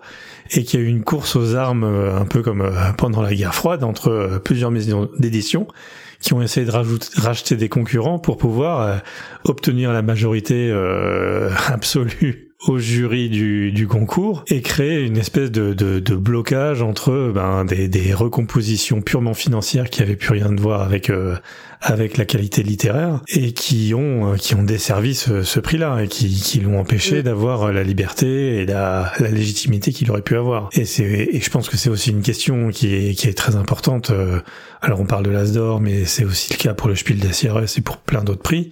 Mm. C'est euh, qui est-ce que je sélectionne, comment est-ce que je donne euh, de la voix au chapitre à certains acteurs dont on n'entend pas, par- pas beaucoup parler, comme les barrageux ou comme euh, ou comme d'autres? Euh, à quel point je fais rentrer des gens qui sont pas euh, dans le cœur cœur du métier. euh, Est-ce que euh, j'aurais pas un, est-ce que ce serait, ce serait pas légitime d'avoir un représentant d'une usine chinoise dans un jury, par exemple, ou d'illustratrices. Hein, les illustratrices, il y en a pas, il y en a pas. hein, Je crois Mhm. pas hein, dans les Non. dans les grands dans les grands jurys. Euh, ce qui ce qui pourrait pourtant euh, enfin ce sont des professionnels Parce que ce qui paraît très légitime, ouais, ce qui paraît totalement légitime. Hein. ce sont des professionnels Mm. du hobby, ce sont des professionnels de ce marché. Euh, elles, elles ont une part importante dans dans la, la réalisation, le succès commercial euh, et l'attachement euh, personnel et intime qu'on va avoir au- au- auprès de ces, ces œuvres-là. Et c'est vrai que cette cette question de la constitution des des jurys en plus d'être extrêmement euh, importante dans, dans la vie de, des prix ludiques ensuite, euh, plus elle est contrainte, euh, moins ça va être difficile, moins ça va être facile de s'adapter à des changements euh, culturels ou, ou du, du, du sujet. Euh, le fait que le, le jury euh, au Festival international de, du film de Cannes change tous les ans Ouais. permet de s'adapter, permet de faire en sorte que certains qui étaient des marginaux il y a dix ans, en fait, sont des références aujourd'hui, euh, permet de faire rentrer des, des, des romanciers ou des compositeurs de musique euh, et de leur donner voix au chapitre à un certain moment ou pour de années. Et cette flexibilité-là, elle, elle joue à plein pour, euh, pour pour renforcer la légitimité. Même si effectivement j'entends j'entends le point de Hammer qui est de dire euh, ça doit être pas, enfin c'est facile dans le cinéma parce qu'il y a des dizaines de milliers de personnes qui y travaillent. C'est probablement plus compliqué dans le monde francophone ludique. Mais en plus, je pense que le fait de se dire que c'est le palmarès d'un jury donné à un moment donné et que c'est finalement une rencontre et peut-être que même deux mois plus tôt ou deux mois plus tard, ils n'auraient peut-être pas fait les mêmes choix. Ça permet aussi de désamorcer, je trouve, beaucoup les, les critiques éventuelles parce que euh, on peut d'autant plus accepter que ce soit le palmarès d'un. En fait, finalement, on se souvient souvent que la Palme d'Or, elle a été à tel film et qu'elle a été donnée par tel président. Mhm. Vous voyez ce que je veux dire? Et ça, je trouve que c'est parce que souvent il y a, y a, un lien. Et il y a un lien qui se crée euh, entre euh, le président du jury qui donne le, enfin souvent c'est le président du jury hein, qui qui, mhm. qui l'incarne. Et, et, du coup c'est un, c'est une sorte de, de combinaison. Et finalement ben on ne peut que s'incliner puisque c'est une combinaison à un moment donné. Et je pense que c'est ce qui fait ça finalement c'est ce qui fait sa force. Oui et puis comme tu le disais c'est cet exercice de, de, de, choix que fait, le, que fait le jury dans ce cas-là est un exercice qui est très très limité dans, dans le temps, quoi. Mm. Euh, c'est pas euh, c'est pas quelque chose qui, qui font toute l'année. Euh, ils sont là pour voir un certain nombre un certain nombre mm. de films et et choisir et remettre un certain nombre de un certain nombre de prix. Et ça, ça pour le coup, on pourrait, on pourrait tout à fait imaginer un jury qui fonctionne sur ce modèle-là, c'est clair. Pour les jeux, je veux dire. Pionfesseur, on ne t'a pas entendu sur le, sur le sujet. Tu voulais réagir? Bah déjà, je voulais dire que quand euh, Asmodée aura racheté tous les membres du jury, ce sera l'Asmodée d'or. oh, elle est jolie C'est déjà les deux brins de lettres. Je, je, voulais surtout rebondir sur le, le petit moment où Paul Garat a parlé de, de démocratie. Ça a parlé de politique, alors fallait que je réagisse, tu vois. C'était un peu, il y avait un peu de provocation dans mes propos, j'avoue. Vas-y. Ah. non, mais en fait, c'est vrai que si tu détricotes un peu le fil de, de pensée que ça, ça m'a fait, je me suis dit, bah oui, effectivement, la, la démocratie, c'est pas du tout approprié, en fait, dans, dans ce cas-là, puisque pour moi, le propre de l'art, enfin, ce qui fait que je donne de la valeur à de l'art ou à des produits culturels, c'est le fait qu'il soit unique, en fait, qu'il soit singulier. Mm. Et donc, euh, ça n'a pas trop de sens de, de, se dire, tiens, on va se réunir à beaucoup pour désigner euh, quelle œuvre d'art est euh, la meilleure, entre guillemets. Alors que justement, ce qu'on veut, c'est quelque chose de euh, plutôt unique qui va nous toucher individuellement. Donc je me dis, en fait, la solution à tout ça, pour moi, ce serait peut-être ce qui se passe même déjà à l'heure actuelle, peut-être de multiplier les jurys, mm. en fait, de multiplier les prix. Et moi, en tant que joueur, parce que là, vous, vous parlez beaucoup de considérations économiques, etc. Mais désolé, mais moi en tant que joueur, j'en ai rien à cirer que les éditeurs y fassent plus de ventes. Moi, ce qui m'intéresse, c'est euh, de pouvoir trouver des jeux qui me correspondent. Et donc, euh, si j'ai des prix, euh, je sais pas moi, par exemple, j'ai une certaine sensibilité par rapport à The Dice Tower. Je trouve qu'ils mm. ont à peu près les mêmes goûts que moi. Bah, ça va m'intéresser de voir. je crois qu'ils ont leur propre petit prix. Oui. Et, et, donc ça va m'intéresser de voir quel jeu ils récompensent à ce moment-là, par exemple.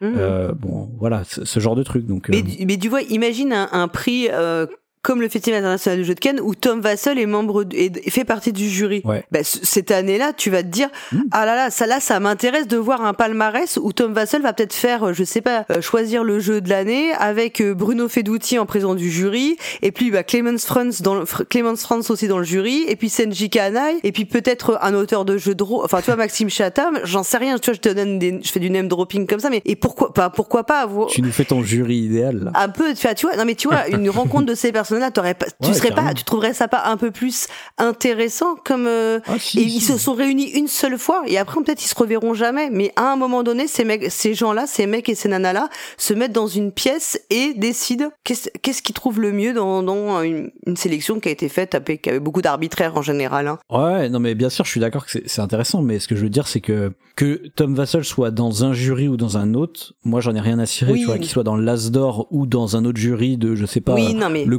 conglomérat des vidéastes américains, ça me gênerait pas. Tu vois. Là, on, là, on rebondit sur l'As d'or, mais c'est vrai que ça peut ne pas être l'As d'or. Oui, hein. bah voilà, c'est pour ça, c'est parce que ta chronique c'était sur la composition des jurys en général. Et moi, je me mm. dis, personnellement, en tant que joueur, ce qui m'intéresse, c'est d'avoir un maximum de jurys.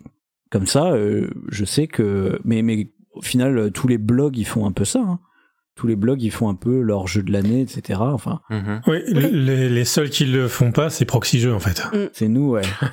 Alors moi je vous le dis, euh, le pionfesseur d'or, c'est Jekyll versus Hyde, voilà. Mm. Mais tu vois, je suis sûr, je suis sûr qu'en vrai là, je, rigole, mais il y a plein de gens qui seraient euh, contents d'avoir un prix euh, proxy jeu comme ça, parce qu'on est quand même plusieurs dans proxy jeu, tu vois, avoir des des goûts différents, des avis mm. différents, etc. Et tu vois, Paul Gara, tu disais, on a une ligne éditoriale, on a euh, on a des avis tranchés sur certains sujets. Il y a d'autres sujets qu'on. On pourrait dire, on reprend notre sélection de jeux du mois et sur la base de la sélection des jeux du mois, on fait un on fait un prix. Hein. On pourrait très bien. Ouais, par exemple. Mais, mais j'allais rebondir exactement sur la remarque euh, de Twin, qui est mmh. qu'effectivement, on a une ligne éditoriale, on a une personnalité, et comme tu disais tout à l'heure, il y a des gens dans le jury de l'Asdor qui ne s'y connaissent pas en euh, jeu pour enfants. Si j'étais vilain, je dirais qu'il y en a qui s'y connaissent pas en jeu pour adultes non plus. mais, mais tu vois, je veux dire, à partir du moment où t'es un, un jury et que t'as une euh, ligne éditoriale, bah, les gens, mmh. ils peuvent se dire, ok, super intéressant. Eux, ils sont spécialisés en, je sais pas moi, euh, euh, jeu à l'américaine. Et eh bah du coup c'est cool, je pourrais savoir quel est le meilleur jeu à l'américaine. Bien sûr. Mhm. Ou en jeu à deux, ou je sais pas quoi. En jeu écolo, en jeu culturel, en jeu... Euh... Ouais, ouais, bien sûr. en, jeu, illustré par Clemens France. On a la spécialiste. Ouais, je, je participerai pas. Hein. Oh, rabat-joie, va. Pionfesseur, puisque tu avais la, la parole à, l'instant, est-ce que tu voudrais pas la, la conserver pour nous parler du, du, de ton sujet ce soir? Mais bien sûr.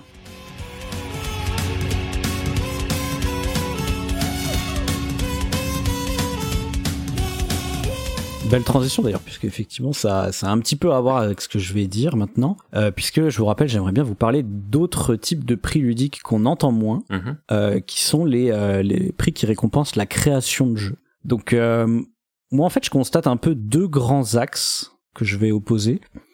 Euh, D'abord, je vais parler de l'axe le plus connu, c'est, euh, je vais appeler ça les prix un peu institutionnalisés. Donc, euh, le plus connu, c'est sûrement Boulogne-Billancourt, le prix, le prix de Boulogne-Billancourt de, de, création.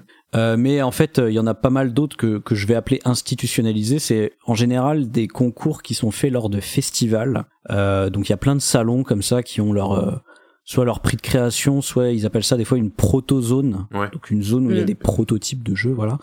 Euh, je pense que le plus connu, ça doit être le Flip. Mhm. Mais euh, si ça vous intéresse, si ça vous intéresse, je mettrai un lien dans le billet. Euh, il y en a, en fait, il y a le site de la Société des auteurs de jeux qui référence tous les tous les prix comme ça qu'il y a en France. Donc voilà, il y en a vraiment beaucoup. Donc je vais pas m'amuser à les name drop. Bah, il y en a pas mal parce qu'après, je sais que le, festival de Cannes justement fait une sélection parmi les sélections de ces de ces festivals pour faire les sélections de ce qu'ils appellent le, le Protolab à Cannes. Hein. Ouais, bah franchement, aujourd'hui, à peu près n'importe quel salon un petit peu important a sa protozone mhm. Et a, euh, à la suite de cette protozone, un petit euh, prix à donner à un auteur euh, qui, qui, qui, a un proto. Donc, voilà, pour présenter donc ces, ces festivals, pourquoi je les réunis ensemble. donc, c'est des festivals qui cherchent à promouvoir donc des jeux qui ne sont pas encore édités, des, des jeux qui sont à l'état de prototype. Et à chaque fois, il va y avoir un jury alors je dis à chaque fois, je vais dire plutôt très souvent, il y a un jury euh, qui va, euh, selon les festivals, euh, déjà filtrer en avance les auteurs. Alors ça c'est surtout le cas pour les pour le concours de Boulogne-Billancourt puisque c'est un concours qui est qui est pas un concours de festival justement mais qui est partout en France quoi. Donc il y a déjà un gros filtre de la part du jury et ils vont filtrer entre guillemets de plus en plus jusqu'à la fin élire on va dire un jeu quoi. Donc ces concours-là, en fait, il y a pas mal d'auteurs qui y vont parce qu'ils savent que ça peut être un potentiel euh, tremplin vers le monde de l'édition. Euh, encore une fois, en particulier celui de Boulogne-Billancourt, puisque c'est le plus important. Mmh. Euh, à titre d'exemple, voilà, dans, dans Boulogne-Billancourt, il y a 90 jeux qui ont été édités euh, depuis la, la, création du, du prix, donc c'est quand même assez important. Et il y a même, comme les autres prix ludiques, il y a un petit macaron, vous savez, qui se met sur la boîte là, petit macaron oui, oui. Boulogne-Billancourt. Donc euh, voilà, c'est un prix qui est quand même important et je pense que bah voilà tout le monde ici vous, vous le connaissez. Mm. Ouais. Donc euh, c'est pour ça que je dis que c'est plus institutionnalisé parce que c'est déjà en fait une démarche qui cherche à se mettre dans le milieu professionnel, euh, que ce soit de la part des auteurs. Le jury est généralement composé de professionnels ou de gens qui travaillent en tout cas dans le milieu du jeu, etc. Et quand vous gagnez, vous avez entre guillemets le privilège de de pouvoir parler à des professionnels. Donc ces prix-là, moi je vais les opposer à un autre type de, de prix de création. C'est ce que je vais appeler les board game jam. Alors, on va dire les concours de création de jeux de société. C'est le genre de truc qu'on trouve plutôt sur Internet. Il y en a parfois en présentiel. et qui s'inspire beaucoup des game jams justement de jeux vidéo. Alors je vais peut-être expliquer ce que c'est quand même parce qu'il n'y a pas tout le monde qui, connaît. Donc les game jams de jeux vidéo, en fait l'idée c'est des espèces de petits marathons où on a en général un temps limité pour créer un jeu vidéo. En général, c'est 48 heures. Mhm. Et il va y avoir des petites contraintes. Alors généralement, c'est un thème qui va vous être donné au dernier moment. Il faut essayer de respecter au maximum ce thème. Mais il faut bien comprendre que, même si là je parle de concours, euh, les game jams, c'est pas un esprit compétitif. Il y a vraiment plutôt un délire. Euh, les gens vont venir participer à, une game jam beaucoup plus pour le défi personnel, hein, pour mhm. l'idée de se mettre soi-même des contraintes pour euh, stimuler la création. Donc euh, ça c'est une idée qui est assez vieille euh, en littérature. Je sais pas si vous connaissez le mouvement de l'Oulipo, un mouvement littéraire qui se décrète comme étant pas un mouvement littéraire, mais, c'était euh, des mhm. voilà des, des gars qui s'imposaient des contraintes pour écrire. vous connaissez peut-être la disparition de Georges Perec, qui est un oui. Voilà, un livre qui a été écrit sans la lettre E. Et donc, mm. eux, ils avaient pour idée de faire plein de petits jeux comme ça, comme le fameux jeu du cadavre exquis, où il y en a un qui écrit un sujet, un qui écrit un verbe, un qui écrit un complément, et à la fin on regarde la phrase que ça fait, une espèce d'ancêtre de, Cards Against Humanity quoi.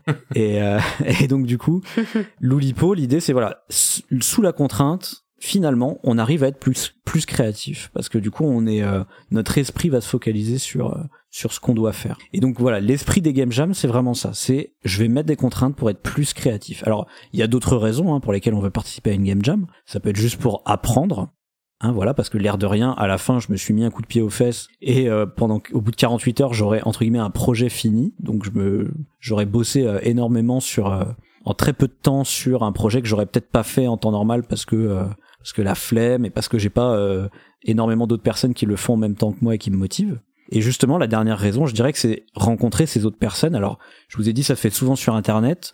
Il y a aussi des game jams qui se font en présentiel. Et même quand ça se fait sur Internet, surtout de nos jours, il y a des forums, il y a des Discord qui s'ouvrent.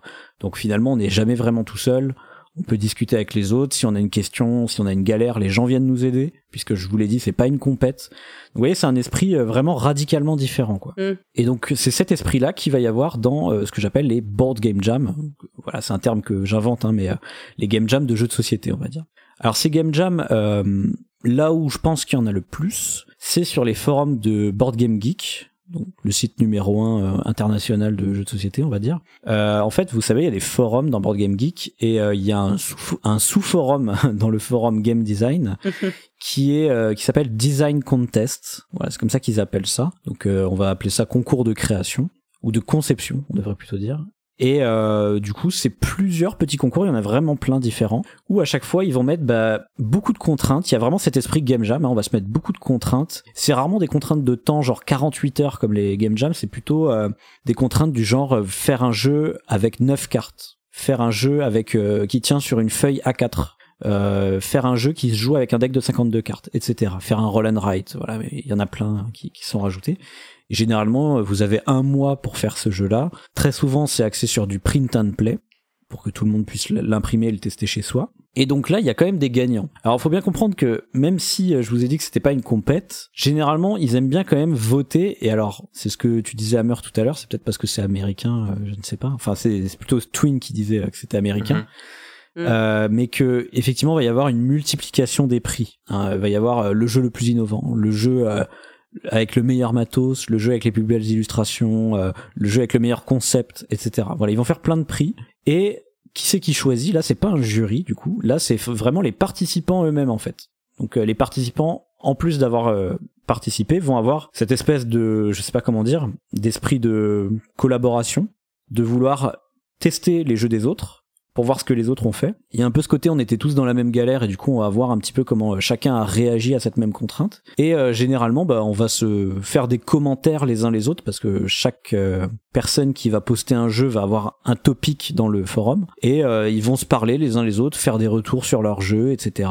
Enfin, c'est vraiment, il y a, y, a, un peu toutes les phases de la création, c'est assez cool. à noter aussi que dans les jurys euh, de festivals plus institutionnalisés. Alors moi je sais que c'est le cas pour Boulogne-Billancourt, je, je, pourrais pas parler pour tous les, les autres festivals, mais euh, pour Boulogne-Billancourt vous avez aussi un retour de la part du jury quoi. Mhm. Mais bon je pense que ça a quand même plus de sens, enfin pas plus de sens mais ça a plus de valeur pour vous en tant que créateur d'avoir des retours de plein de participants différents puisque bah, vous avez plusieurs playtesters qui, qui jouent à votre jeu, quoi.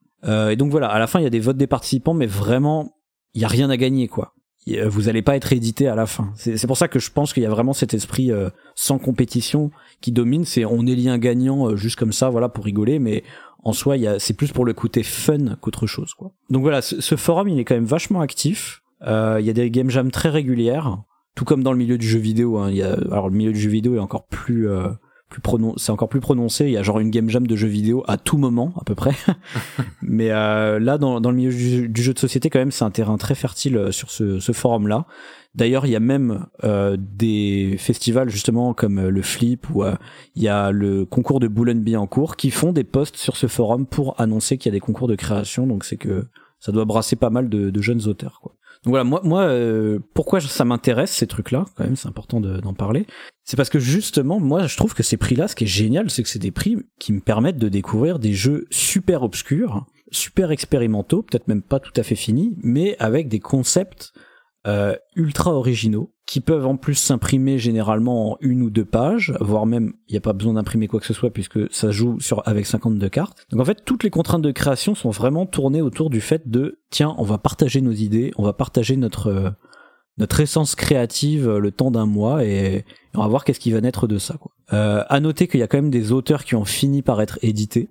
Euh, je pense par exemple à Under Falling Skies, qui est un jeu qui est originaire d'une mm. de ces game jams. Mm-hmm. Euh, mais voilà. Alors, si je devais faire une, euh, une petite conclusion et un petit parallèle entre ces deux esprits, euh, en fait, je dirais que c'est un petit peu comme il y a à l'heure actuelle dans le milieu du jeu vidéo. C'est-à-dire que vous avez les game jams et vous avez un nouveau truc qui apparaît, c'est les hackathons. Je sais pas si vous avez déjà entendu ce terme, les hackathons. Oui. Non. Ouais. Alors, pas du tout. C'est un terme qui a été très dévoyé puisque à la base, ça représentait des petits concours de alors de hackers entre, en, l'occurrence, hein, qui, qui, qui s'éclatait euh, à faire des, des je sais pas à mettre sur un serveur un, un, fichier à aller récupérer avec plein de protections et fallait essayer d'aller le récupérer quoi c'était une sorte pareil de, de game jam de de, de hacker, on va dire. Mhm.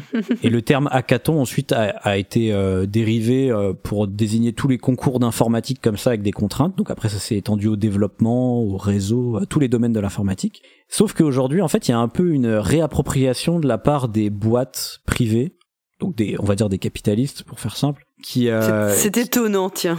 Ah bah tiens, oui. On pourrait dire que c'est un peu une gentrification des hackathons, je sais pas, mais, mais en gros, ils se réapproprient ce truc-là pour faire un peu de la recherche et développement. C'est-à-dire, ah bah tiens, on va faire un concours euh, avec vraiment quelque chose à gagner. Hein. C'est des gros prix, hein, genre 5000 euros ou 10 000 euros, euh, pour que vous prototypiez une appli, vous fassiez le prototype d'une de nos applis. Comme ça, on n'a pas à payer euh, des, des, cabinets de consulting ou des boîtes qui vont nous faire ou de, ou de, ou de recrutement. Ou de recrutement, voilà. Euh, donc c'est c'est des moyens un peu détournés, voilà, de, de faire du, du travail caché, quoi.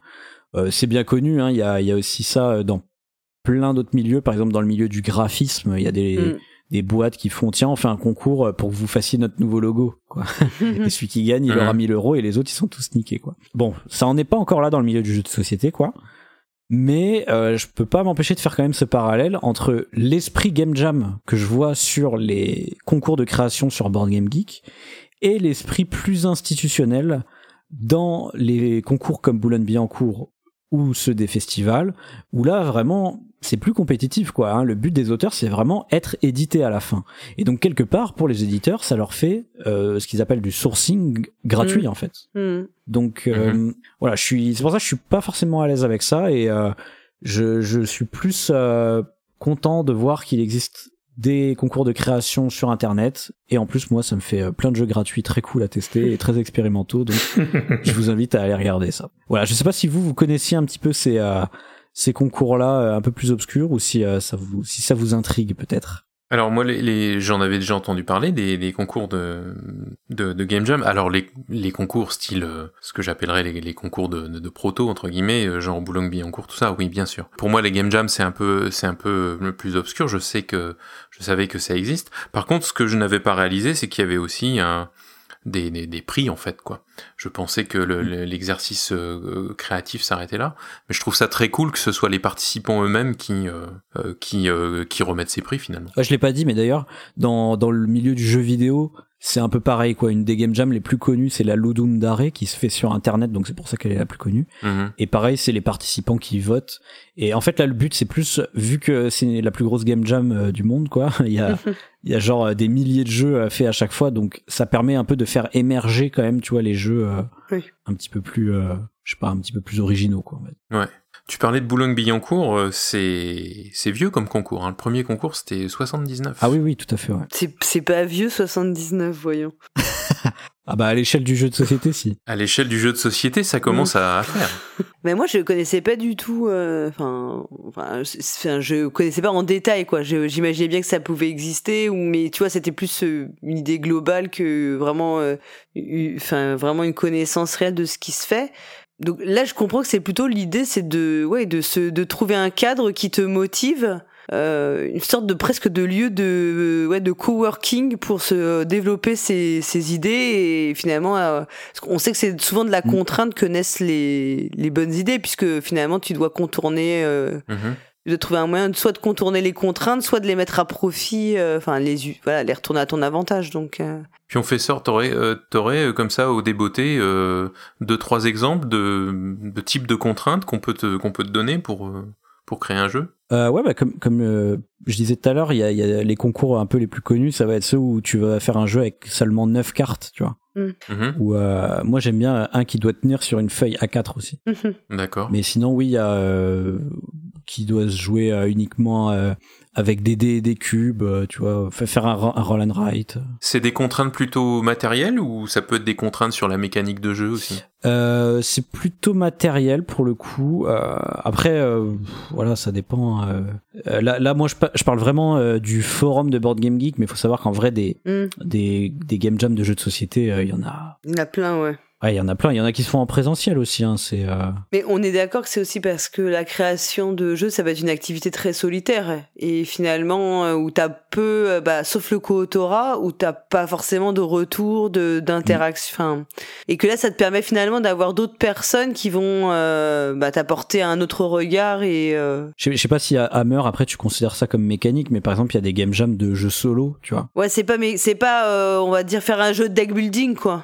Faire un jeu de, ou un jeu de draft ou. Oui, voilà, c'est- je pensais plus, je pensais plutôt à ça, ouais. Mm, Ouais, non, je suis pas sûr en avoir déjà vu. euh. T'en as où c'est genre Mm. euh, faut faire un wargame, mais tu vois c'est plus euh, c'est plus dans le style de jeu, tu vois. Oui, c'est plus un style de jeu qu'une qu'une mécanique, Mm, d'accord. ouais. Ouais. je comprends. Après, c'est aussi un, un mode de fonctionnement qui est assez répandu dans le monde du jeu de rôle, Ah oui, oui, c'est vrai, ouais. où il y a, euh, il y a, il y a notamment deux aspects. En fait, il y a des aspects où la contrainte porte en fait sur euh, le jeu de rôle lui-même, c'est-à-dire euh, c'est faire un jeu de rôle en moins de 200 mots. Ouais, ouais. ou faire un jeu de rôle qui tient sur une feuille à 4 Ça aussi, il y a le même, il y a le même sujet. Mhm. Et euh, du coup, ça crée un jeu de rôle avec ces contraintes-là, ou, ou à partir de d'icônes aussi. Il y a des, des concours comme ça où on te dit, bah tiens, euh, vous devez int- intégrer ces trois icônes-là dans. Alors, ça peut être un cœur, une épée, un arbre, ou, ou des choses vraiment très différentes. Euh, et puis il y a aussi énormément de, de concours de scénarios. Donc là, on peut citer notamment la Cour d'Oberon qui, depuis, je crois, une quinzaine d'années, fait des, des concours de scénarios. Où là, en fait, ça va être plus sur le thème. Euh, ça va être, euh, bah, écoutez, euh, vous avez un pour écrire un scénario dans le jeu de rôle que vous voulez, mais ce- il va y avoir une contrainte. Par exemple, euh, toute l'action doit se passer de nuit. Ou euh, la contrainte, c'est un voyage en bateau, ou euh, un voyage dans les rêves, ou ce genre de choses. Et, euh, et dans le monde du jeu de rôle, qui est un monde ben, très très ouvert, euh, où plein de gens ont toujours plein d'envie, euh, mais ils se mettent jamais le, coup de pied aux fesses pour euh, pour se mettre à table. C'est ce genre de rendez-vous qui permet euh, effectivement, comme euh, comme tu le disais pour pour les concours Board Game Geek, eh ben une fois dans l'année, il y a le concours faites un scénario, faites un jeu en moins de 200 mots. Paf, on peut s'y mettre, on peut essayer la petite idée qu'on avait notée dans un carnet une fois en regardant un épisode de Star Trek d'en faire quelque chose. Et, euh, et voilà, Enfin, Ouais. c'était juste une petite ouverture sur euh, sur euh, le monde du jeu de rôle où c'est effectivement euh, assez assez répandu. Comment je me comment je me sens trop nul d'avoir oublié ça? Je crois que je dis peut-être une bêtise, mais c'est, je crois que c'était, euh, il y a un jeu comme ça, te, tu sais le jeu de rôle avec où on utilise une tour Jenga. Oui. Ah Dread. Ah oui. Il me semble qu'il a été en partie, euh, il a été en partie développé. Bah, c'est Alex Roberts qui l'a développé. Non, alors Dread c'était euh, Epidia Ravachol. Non, et elle, elle l'a réutilisé réutilisé, elle, elle a pas réutilisé la, la même idée? Elle a réutilisé le concept pour, euh, pour faire quelque chose d'un petit... Et elle l'a fait, elle, elle avait l'idée en tête et il me semble que c'est en allant comme ça une... Une convention. Une sorte de... Ouais, une convention comme ça où elle devait créer, enfin développer et puis le faire playtester qu'elle a, elle avait élaboré le le, le, concept en fait du, du jeu quoi. Quand je me sens trop nul de pas en avoir parlé parce que effectivement en plus j'adore les, lire les les game les résultats des game jams de jeux de rôle de moins de 200 mots. Bah tu vois, on en a parlé donc c'est bien. Ouais. ouais ouais, c'est bien. Merci Twin. Et donc je mentionne le jeu de Alex Roberts qui notamment doit être arrivé en français ou arrive bientôt en français qui s'appelle Starcrossed et qui est extraordinaire. Oui, oui exact. C'est un jeu génial.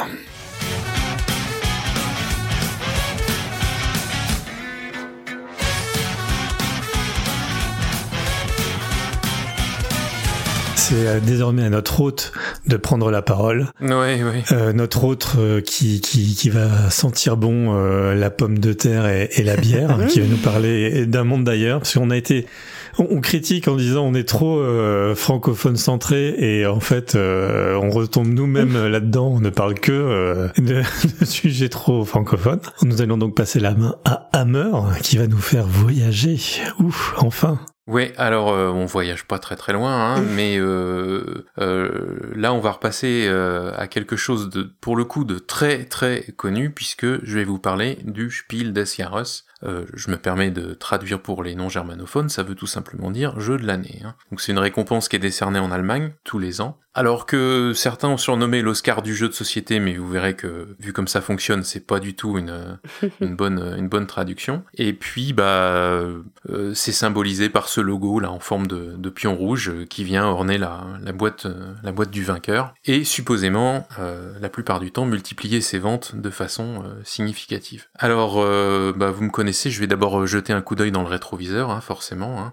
C'est déjà ce que je fais avec Paul Gara dans notre dans notre chronique bimestrielle donc on se retrouve à la fin des années 70, euh, précisément en 1978, en Allemagne donc. Et euh, à cette époque-là, bah il y a déjà des nouveaux jeux de société hein, qui sortent tous les ans. Et certains d'entre eux sont même de, de très bons jeux. En tout cas, c'est ce qu'un groupe de, de, journalistes férus de jeux de, jeux de société souhaite mettre en lumière. Avec cette idée donc de créer un jeu de l'année pour attirer l'attention du grand public. C'est vraiment ça l'objectif principal.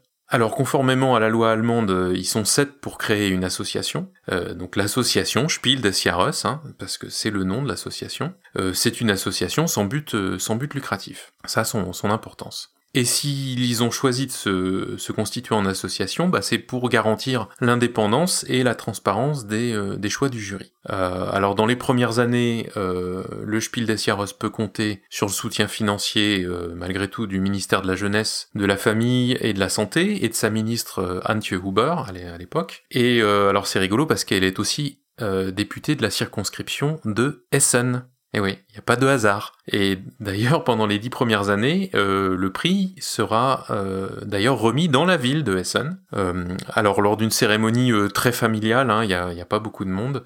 C'est une cérémonie sans commune mesure avec ce qu'on connaît aujourd'hui, sur laquelle je, je, reviendrai.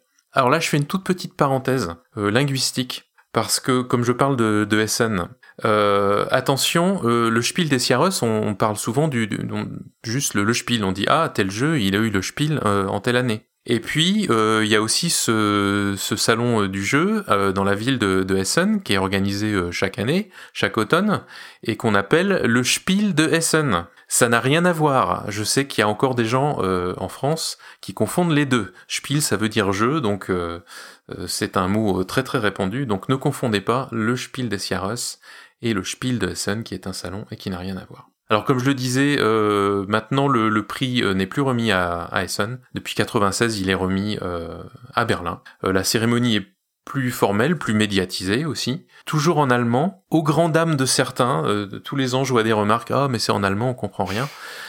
Ça reste un prix allemand. Ça reste un prix allemand euh, et c'est encore le pays où ce prix a la plus grande importance. J'en suis, euh, j'en suis quasiment euh, persuadé. Alors bon, revenons au prix en lui-même. Le premier Spiel des Jahres a donc été attribué en 1979 à un jeu de David Parlett qui s'appelle Le Lièvre et la Tortue.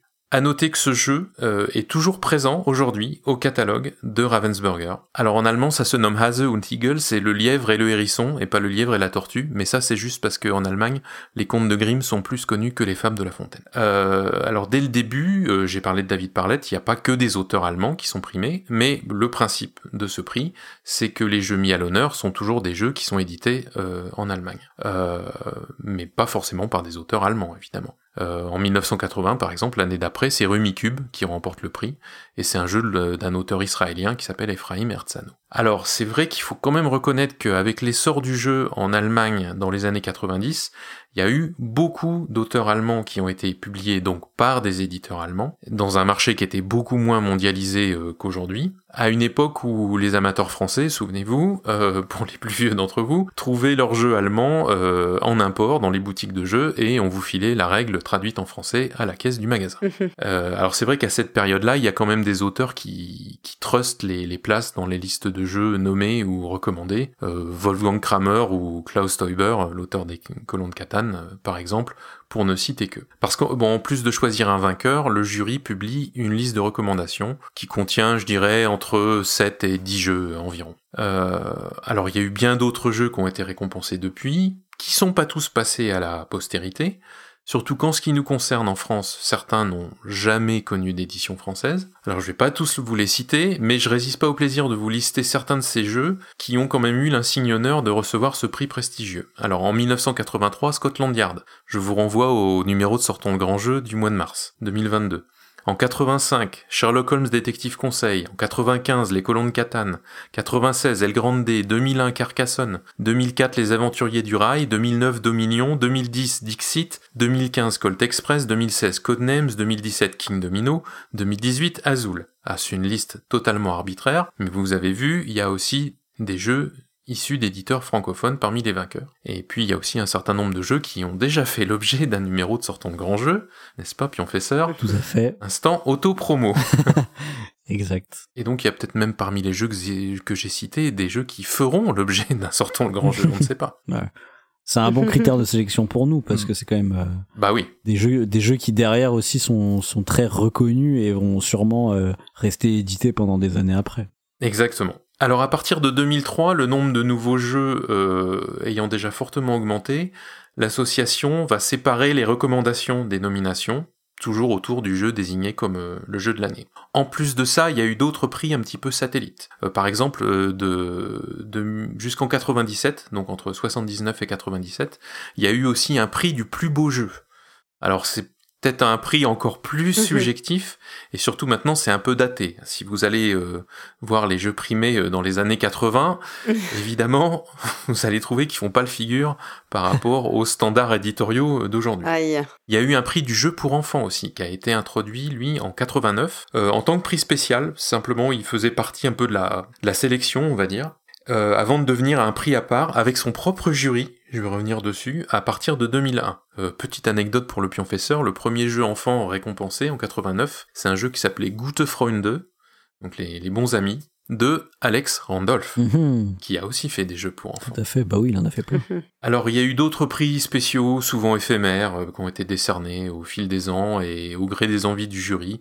On peut citer le prix du meilleur jeu fantastique, remis une seule fois, en 2006 au Chevalier de la Table Ronde de Serge Lager et Bruno Catala. Le prix du jeu complexe qui a été attribué deux fois, d'abord à Kellus en 2006, puis à Agricola en 2008. Euh, il y a eu le prix du meilleur jeu d'adresse qui a, eu lieu, enfin qui a été donné seulement en 96 et 97, ou encore le prix du meilleur jeu solitaire qui a été attribué une seule fois en 1980 au Rubik's Cube. Et il y en a eu d'autres. Alors depuis 2011 et l'introduction de la troisième catégorie, donc le Kennerspiel des Jahres, qui dérive un peu de ce prix du jeu complexe dont, je parlais à l'instant, bon bah le format du prix, donc depuis une bonne dizaine d'années, s'est stabilisé. Alors au passage, puisque je parle du Kennerspiel, qu'on peut traduire par jeu pour les connaisseurs, ça se veut absolument pas un prix du jeu expert tel que euh, pourrait l'être le, Diamant d'Or par exemple, euh, qui est décerné en France depuis quelques années.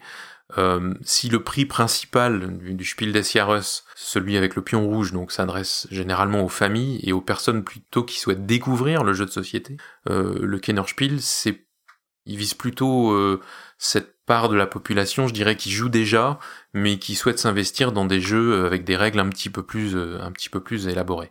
Même si la liste de recommandations du Kennerspiel et c'est vrai assez hétéroclite quand même ces dernières années, euh, avec des, des écarts assez grands quoi. Entre The Crew et Barrage, par exemple, bon, on voit bien que la complexité n'est pas la n'est pas la même. Mhm. Par contre, ce que je voudrais signaler, c'est qu'on pense souvent, euh, à tort, je pense que l'unique but de l'association, donc au travers des, des, membres du jury et de leur choix, donc c'est de, de, de, primer le, jeu de l'année. Mais en fait, pour moi, le, le prix annuel, c'est que le moyen qui justifie la fin. Le but global de l'association, et ils le redisent très très souvent, c'est vraiment de promouvoir le développement de, nouveaux jeux de qualité, bien conçus, et surtout de contribuer à la diffusion plus large des jeux de société. Parce que bon, c'est vrai qu'il y a un peu plus de 40 ans quand l'association a été fondée, le jeu bah, n'était sûrement pas considéré comme un, bien culturel, hein, loin de là, et puis surtout il était cantonné au monde de l'enfance. Donc le propos de l'association, c'était vraiment de créer un changement de paradigme dans le domaine du jeu, euh, et l'association cherche à atteindre cet objectif, alors je cite, en faisant campagne pour les valeurs du jeu dans la société, dans le cercle familial et amical. Fin de citation. C'est cette notion de Kulturgutspiel, donc le jeu en tant que bien euh, culturel. Alors ça veut aussi dire que le jury, il s'adresse vraiment pas au milieu ludique en décernant son prix, il s'adresse au grand public. Euh, qui donc peut se retrouver perdu face à l'abondance de jeux, euh, et c'est d'autant plus vrai aujourd'hui que ça ne l'était il, y a 40 ans, et donc qui peut s'appuyer sur une aide au choix, donc fournie par le, jury du, Spiel, qui est euh, censée être une aide indépendante et surtout compétente. Et donc le pion, ce fameux pion rouge couronné de laurier, c'est devenu un symbole connu du, grand public. Ce qui implique aussi par conséquent une responsabilité assez importante pour le jury, je pense, euh, puisque les jeux qui portent ce titre de Spiel des Jahres doivent en principe transmettre le message de l'association euh, euh, au public. Alors le jury, donc comme à ses débuts, continue d'être composé de personnes qui publient des critiques de jeux dans différents médias de langue allemande, pas forcément des Allemands, il y a aussi des Autrichiens et des Suisses qui font partie ou ont fait partie du, jury, et donc ils exercent toutes, tous leur, leur fonction de, de juré de manière bénévole. Alors actuellement, il y a 10 membres qui sont renouvelés plus ou moins euh, régulièrement. Euh, alors par exemple, bon, Harald Schrappers, qui est l'actuel président du jury, bah, il écrit dans Spielbox, qui est sans doute le, plus connu des magazines de jeux de société euh, en Allemagne, et au-delà de l'Allemagne, puisqu'ils ont une version en anglais. le porte-parole du jury, Bernard Lelein, lui, tient une rubrique sur les jeux de société sur une radio, etc., etc. Parmi les, les personnes entrées les plus récemment, alors il y a Julia Zerlik, qui elle est vlogueuse et youtubeuse, et euh, Martina Fuchs, qui est euh, une spécialiste pédagogique, mais aussi une podcasteuse. Alors c'est à noter que c'est les deux seules femmes dans le, dans le jury, et elles sont membres depuis 2018 euh, et 2020 respectivement. Il y avait déjà eu des, des femmes avant, mais c'est vrai qu'elles restent en minorité, et quand j'avais demandé à, l'association, bah, ils m'avaient dit qu'ils avaient du mal à, à trouver des, des, des, femmes qui exercent dans l'activité de, de la critique de jeu. Puisque je le rappelle, le sous-titre du, du prix Spiel des Jahres, c'est Critiker Prize, donc prix de la critique. Alors il y a un jury à part pour le Kinderspiel des Jahres, c'est-à-dire le prix enfant, qui lui récompense les jeux de société dont l'âge minimum euh, euh, indiqué, bah, ça, se situe approximativement dans la fourchette à partir de 4 ans, à partir de 6 ans. quoi. Euh, donc je dirais le groupe cible principal, c'est les, enfants de maternelle et d'école primaire jusqu'à l'âge de, de 8 ans. Alors le jury est plus, est plus petit, actuellement il n'a que 4 membres, deux hommes, deux femmes, mais en fait, il fonctionne d'une manière un petit peu particulière, c'est-à-dire qu'il est suppléé par un, comité consultatif qui compte aussi quatre membres. Et ce comité consultatif est, euh, est renouvelé très très souvent. Et c'est, il est composé de gens qui euh, travaillent dans des ludothèques, dans des crèches, euh, dans des garderies, des choses comme ça, et qui ont donc des euh, possibilités nombreuses de jouer avec les, avec les enfants. Donc on leur envoie des jeux qu'ils conservent d'ailleurs euh, après pour leur crèche, leur ludothèque, leur école, etc. Et ça leur permet de, de, de jouer avec les enfants et donc ces membres consultatifs participent aux discussions au sein du, du, jury. mais donc en tout cas, c'est vraiment des gens qui sont, eux, en contact hyper fréquent avec, euh, avec, des, avec des enfants. Alors, le, le Spiel des Jahres, euh, même si au début il était aidé par le ministère de la Famille, comme je l'ai dit, euh, actuellement il ne reçoit aucune subvention publique. Et donc les revenus de l'association sont fournis intégralement par les droits de licence consentis aux éditeurs dont les jeux sont soit lauréats, euh, soit nommés, et donc qui souhaitent apposer le fameux logo sur la couverture des boîtes concernées, donc soit le pion bleu pour le prix enfant, le pion rouge pour le prix principal ou famille, comme on pourrait dire, et euh, euh, le pion euh, anthracite pour le, le, le Kennerspiel. Alors cette redevance, bah, j'ai demandé un petit peu, bah, j'ai demandé à des lauréats français en fait, et donc je remercie, je remercie Cédric Lefebvre de Ludonote et Timothée Leroy de chez Blue Orange qui m'ont fourni ces chiffres. Alors la redevance, c'est 3% du chiffre d'affaires des boîtes de jeux concernées, et puis après au bout de 5 ans c'est dégressif, ça passe à 1,5%. Alors ça vous dit peut-être euh, pas grand-chose comme ça. Sachez que 3%, ça peut être ce que touche un illustrateur donc sur un jeu s'il a un contrat de type euh, intéressement quoi, intéressement aux ventes, alors qu'un auteur de jeu c'est typiquement 8%. Euh, sur une boîte comme King Domino, pour l'éditeur ça représente entre 20 et, 30 centimes par boîte vendue. Alors c'est pas seulement pour les boîtes vendues en Allemagne, hein. ça concerne évidemment toutes les ventes dans le, dans le monde de ce que j'ai compris euh, des éditeurs que j'ai contactés, bon, ils n'avaient pas l'air de, de, trouver ça euh, exorbitant. Si vous vous rappelez, j'ai dit qu'au début, euh, l'association était sans but lucratif. Donc qu'est-ce qu'ils font de, de, cet argent, vous allez me dire? Bah, bon, ils ont bien sûr des, des, frais de fonctionnement internes, mais en fait, ils utilisent ces royalties pour deux buts bien précis, et ça me paraît important de le, de, de, le signaler. Euh, alors le le premier euh, but, c'est qu'ils vont offrir une bourse annuelle à un jeune auteur ou une jeune autrice de jeu. Donc faut faire acte de candidature, et c'est un jury qui est composé de membres de la Société des auteurs de jeux et du lauréat de l'année précédente, hein, qui fait toujours partie du, jury, qui choisit le, récipiendaire euh, au cours des, rencontres d'auteurs de, Göttingen. Donc le gagnant euh, ou la gagnante reçoit une somme de 3000 euros, et en fait va pouvoir parfaire sa, formation et sa culture d'auteur de jeu grâce à quatre stages d'une semaine chez un éditeur de jeux, aux archives ludiques de Nuremberg, dans une boutique de jeux et dans un atelier, euh, atelier d'auteurs. Donc ça c'est organisé par la société des, auteurs de jeux allemandes depuis 2020, mais c'est toujours le Spiel des Jahres qui fournit le, le, montant de la bourse. Mais en plus de ça, l'association soutient aussi des projets à caractère euh, ludique sur tout le territoire euh, germanophone. Et ils font ça depuis 2012. Donc tous les ans, il y a euh, un appel à projet public que les associations, les groupes et les institutions peuvent, euh, euh, auxquels ils peuvent répondre pour demander à être subventionnés. Et puis chaque année, il y a un thème général, une orientation pour le, le, type de projet. Par exemple, pour 2022, l'accent est mis sur le jeu dans les garderies et les centres aérés et les projets qui visent par exemple à créer des, petites euh, ludothèques et des séances de jeux guidées euh, régulières par exemple. Euh, alors c'est, euh, ils ont plusieurs dizaines de milliers d'euros euh, à donner tous les ans. Par exemple, je sais plus l'an dernier, il y avait 49 projets pour 47 000 euros. 34 projets pour 35 000 euros l'année d'avant, etc. C'est quand même des montants assez, assez, assez importants, je trouve. Donc vous voyez, même si le fameux pion rouge reste vraiment l'unique aspect connu du, grand public, il y a quand même pas mal de, choses qui se passent en coulisses du côté du, du Spiel, du Spiel des Sierras. En tout cas, ce qu'il faut reconnaître, c'est que dans bien des cas, l'attribution de cette récompense garantit aux jeux primés une assez longue durée de vie dans les rayons, euh, dans les rayons jeux des magasins euh, en Allemagne. Alors, je vais parler chiffres, chiffres un petit peu, puisque on m'en a donné. Est-ce que, ça vaut le coup? Est-ce qu'on, vend vraiment plus? Alors, euh, bah, je vais prendre l'exemple de, de Colt Express. bah, ce que Cédric Lefebvre m'a dit, c'est que tout de suite, dès qu'ils ont eu le, le Spiel, ça a fait un énorme boost, genre 150 000 boîtes ce qui est quand même une quantité assez, assez énorme. Et puis après, c'est retombé pendant euh, quelques années. Et puis euh, ça, remonte tranquillement, mais en tout cas, le, jeu ne, le, ne, ne, ne, s'éteint pas.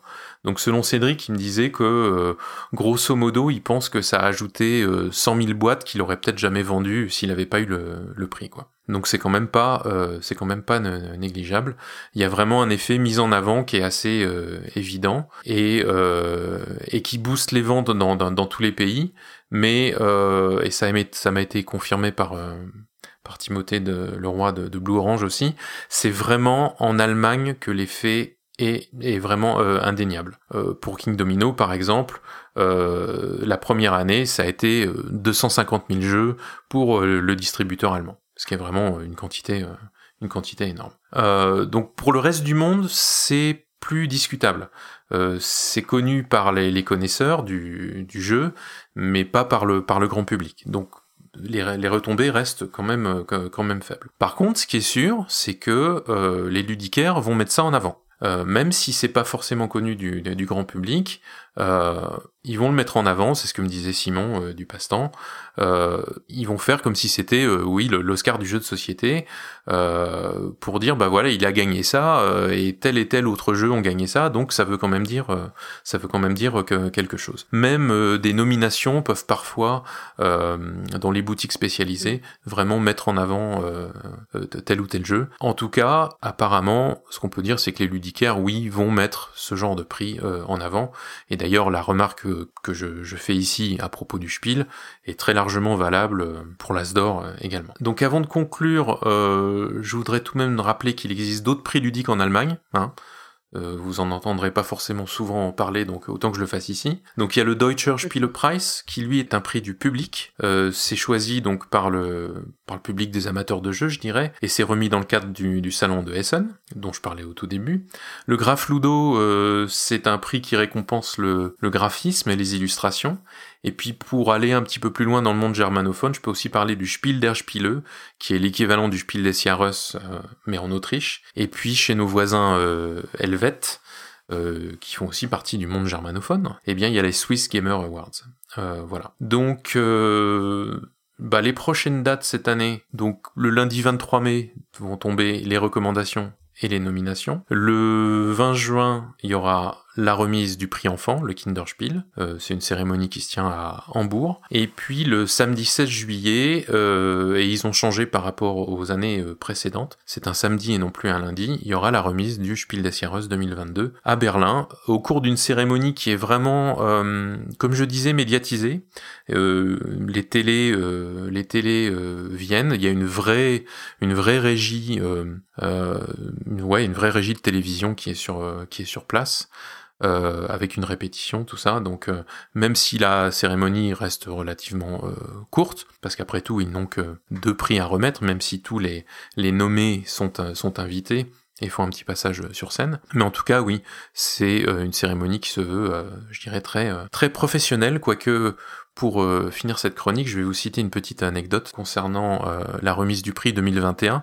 Vous vous souvenez peut-être que euh, c'est Paléo qui avait gagné le, le Kennerspiel l'an dernier. Et donc, avant la cérémonie en elle-même, il y a une répétition où on invite les gens à passer sur scène. La régie se cale pour envoyer telle ou telle, telle ou telle petite vidéo sur l'écran, etc., etc. Et au moment où l'auteur et l'éditeur de, Paléo sont, sont, sont passés sur scène, enfin où tous les les, nommés pour le, le Kennerspiel euh, sont passés sur scène, et eh bien en fait, euh, juste après leur passage, la, régie a lancé l'image du jeu qui avait gagné. Il y a eu un blanc, les membres du jury euh, qui assuraient la répétition sont bien vite passés à autre chose, mais vous voyez, on peut faire une cérémonie très professionnelle et ne pas être... Et ne, pas être Exempt d'erreur.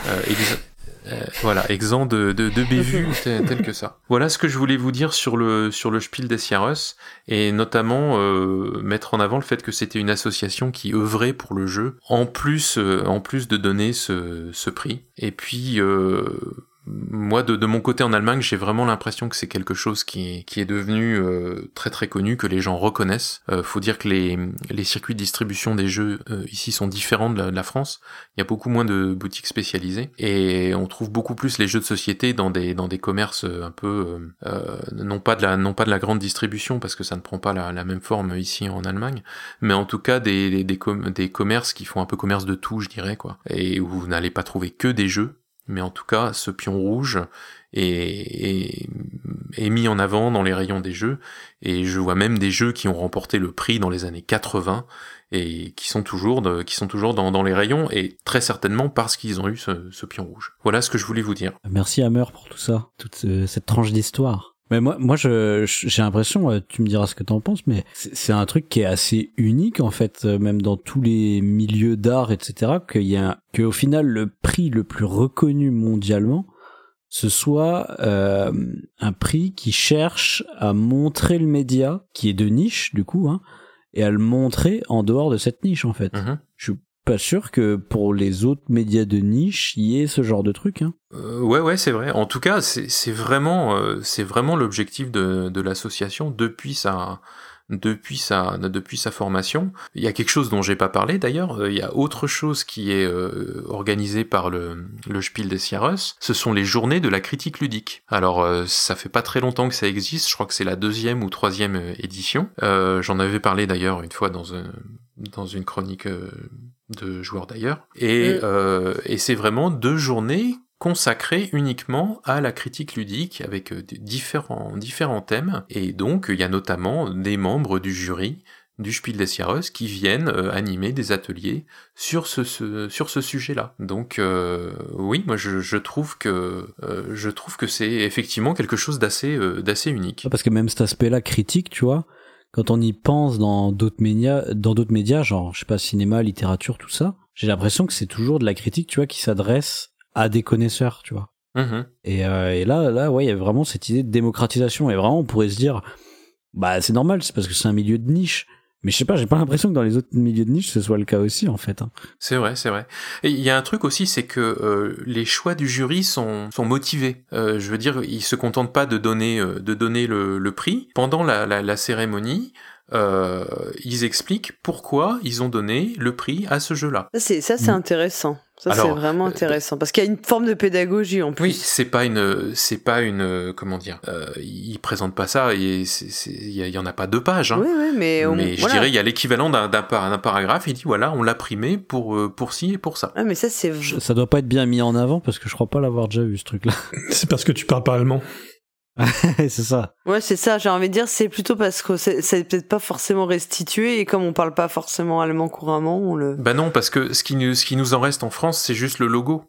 Ouais, ouais. Mais euh, mais il y a, il y, a, il y a plus euh, il y a plus de- derrière ça. Ouais, après, t'as tout le, tu vois, t'as tout le ramdam sur Twitter aussi, mais oui, c'est parce que les, les journalistes français, ils font pas bien leur travail et ils, tradu- ils, tra- ils te montrent juste c'est quoi le gagnant, mais ils te traduisent pas ce paragraphe-là qui est quand même très important aussi, quoi. Hum, Ouais ouais, c'est vrai.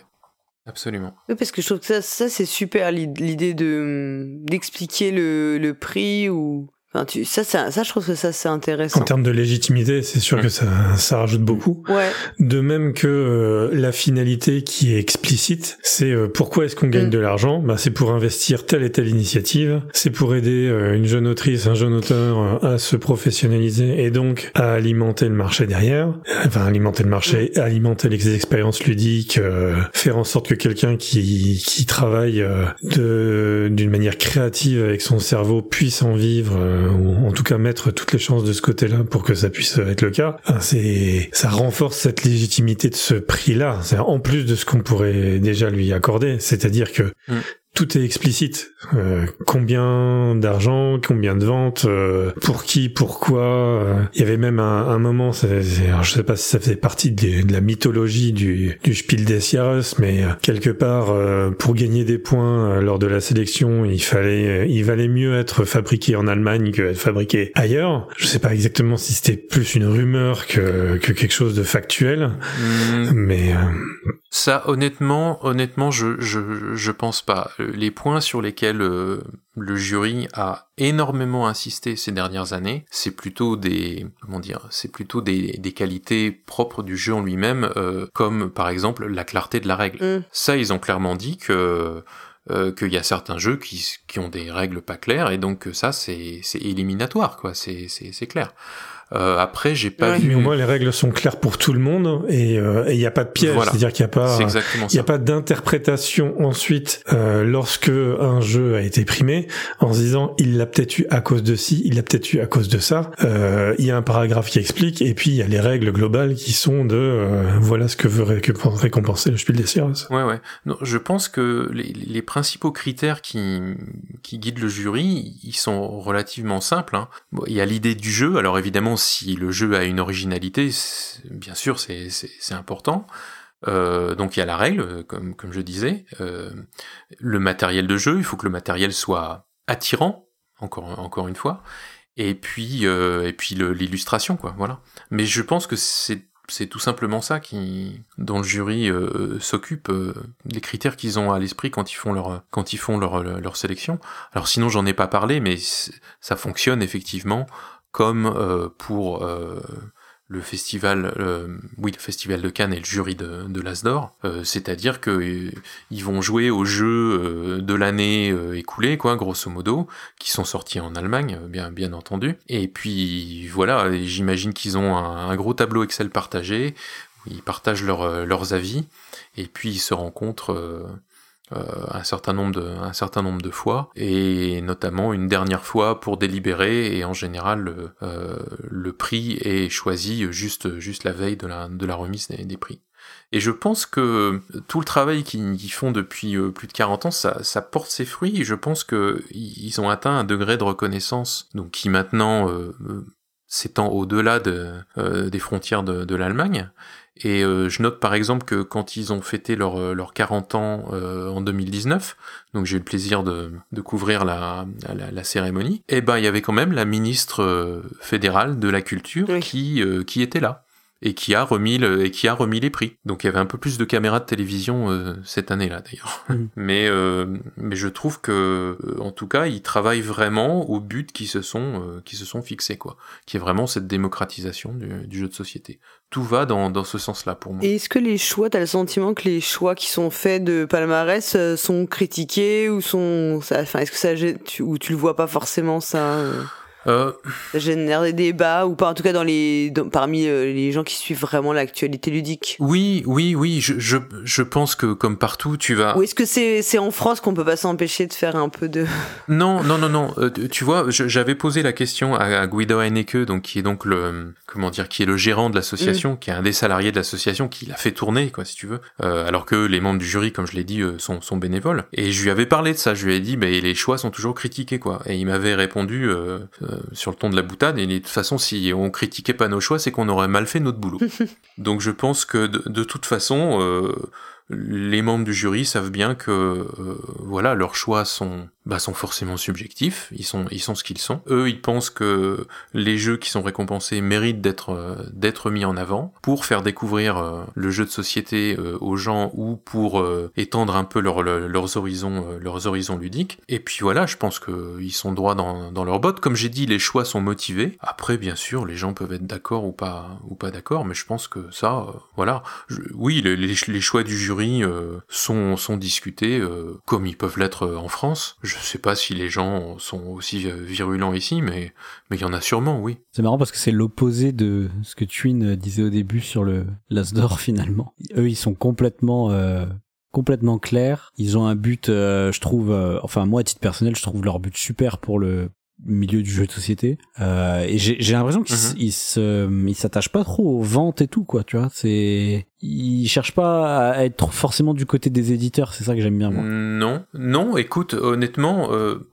de ce que je peux voir, je regardais un peu les, un, peu les, les palmarès. Euh, alors c'est vrai qu'au tout début, c'était peut-être un peu tout, toujours les mêmes maisons qui, qui gagnaient, mais c'est aussi parce qu'il y avait moins d'éditeurs au tout début dans les années 80. Euh, il me semble que c'est Hansim Gluck, euh, le, le, premier petit éditeur qui a, qui a gagné le, le Spiel des, des Jahres. Ça devait être avec un, de mémoire, avec un, jeu de Klaus Teuber d'ailleurs, l'auteur de, de Catan. Mais c'est relativement, euh, c'est relativement euh, de, divers. Et par exemple, même je vois, euh, bah, je, vois l'an dernier pour le, le, Kinderspiel, il y avait parmi les, les nommés, je crois qu'il y avait, il y avait trois jeux d'éditeurs, euh, d'éditeurs ou d'auteurs euh, euh, francophones, quoi. Bon, ça les a pas euh, gênés. Ils ont dit, bah c'est comme ça, quoi. Ils ont dit, il y a eu plein de créativité cette année chez, chez, chez ces auteurs-là, et on est très content de les avoir sélectionnés. Et puis c'est tout, quoi. Donc je pense pas qu'il y ait, qu'il y ait des a priori comme ça. je crois, je crois assez fort à à une vraie indépendance du, du jury parce que c'est vraiment dans les dans les gènes de, de l'association et, et, de, et, de ses, et de ses membres fondateurs. Après, peut-être aussi qu'ils se posent pas la question des ventes parce que, en fait, le Spiel des CA, c'est, c'est plus un problème pour eux. Mmh. De bah toute façon, quel que soit le jeu sur lequel on appose euh, le pion rouge, et ça va se vendre dans des quantités industrielles. Donc, euh, oui. Pour eux, c'est pas ça ce problème-là. Pour eux, ils ont d'autres problèmes. Donc, euh, oui, ils, doivent probablement concentrer leur, euh, leurs efforts, leur communication et, euh, et, et, leur résolution de problèmes sur, sur d'autres sujets que, que la vente elle-même.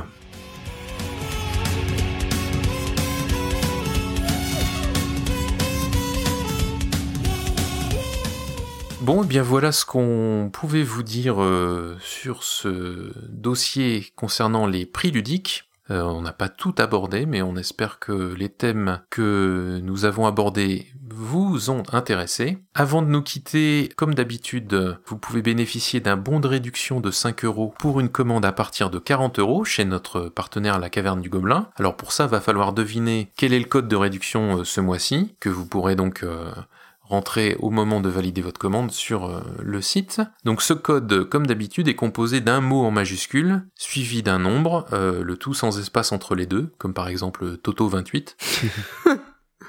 N'essayez pas Toto28, ça ne marchera pas. Alors le mot, le mot c'est ce qui désigne l'ensemble des personnes qui attribuent les prix ludiques tels que l'As d'or. Et le nombre, c'est l'année où le Spiel des Jahres a été décerné pour la première fois. Indiquez bien euh, l'année euh, en, entier, c'est-à-dire avec quatre chiffres. Voilà, il est maintenant l'heure de nous séparer. Alors que vous ayez aimé notre émission ou non, faites-le nous savoir en laissant bien entendu un commentaire sur le site podcast.proxy-jeu.fr, proxy avec un i et jeu avec un x, vous le savez. Vous y trouverez toutes les infos sur les sujets que nous avons abordés pendant cette émission. Et puis vous pouvez également nous contacter sur Twitter, sur Facebook, Instagram, rejoindre notre Discord euh, et surtout parler de nous autour de vous. La semaine prochaine, on se retrouvera dans un nouvel épisode des nanars ludiques, dans lequel le pionfesseur ici présent nous sortira encore un jeu inénarrable de derrière les fagots, dont on vous donne pas le titre parce que clairement ça vous dirait sans doute absolument rien. Tandis que le mois prochain, vous retrouverez bah, soit une nouvelle interview ou un nouveau dossier. Et en attendant, jouez, bien.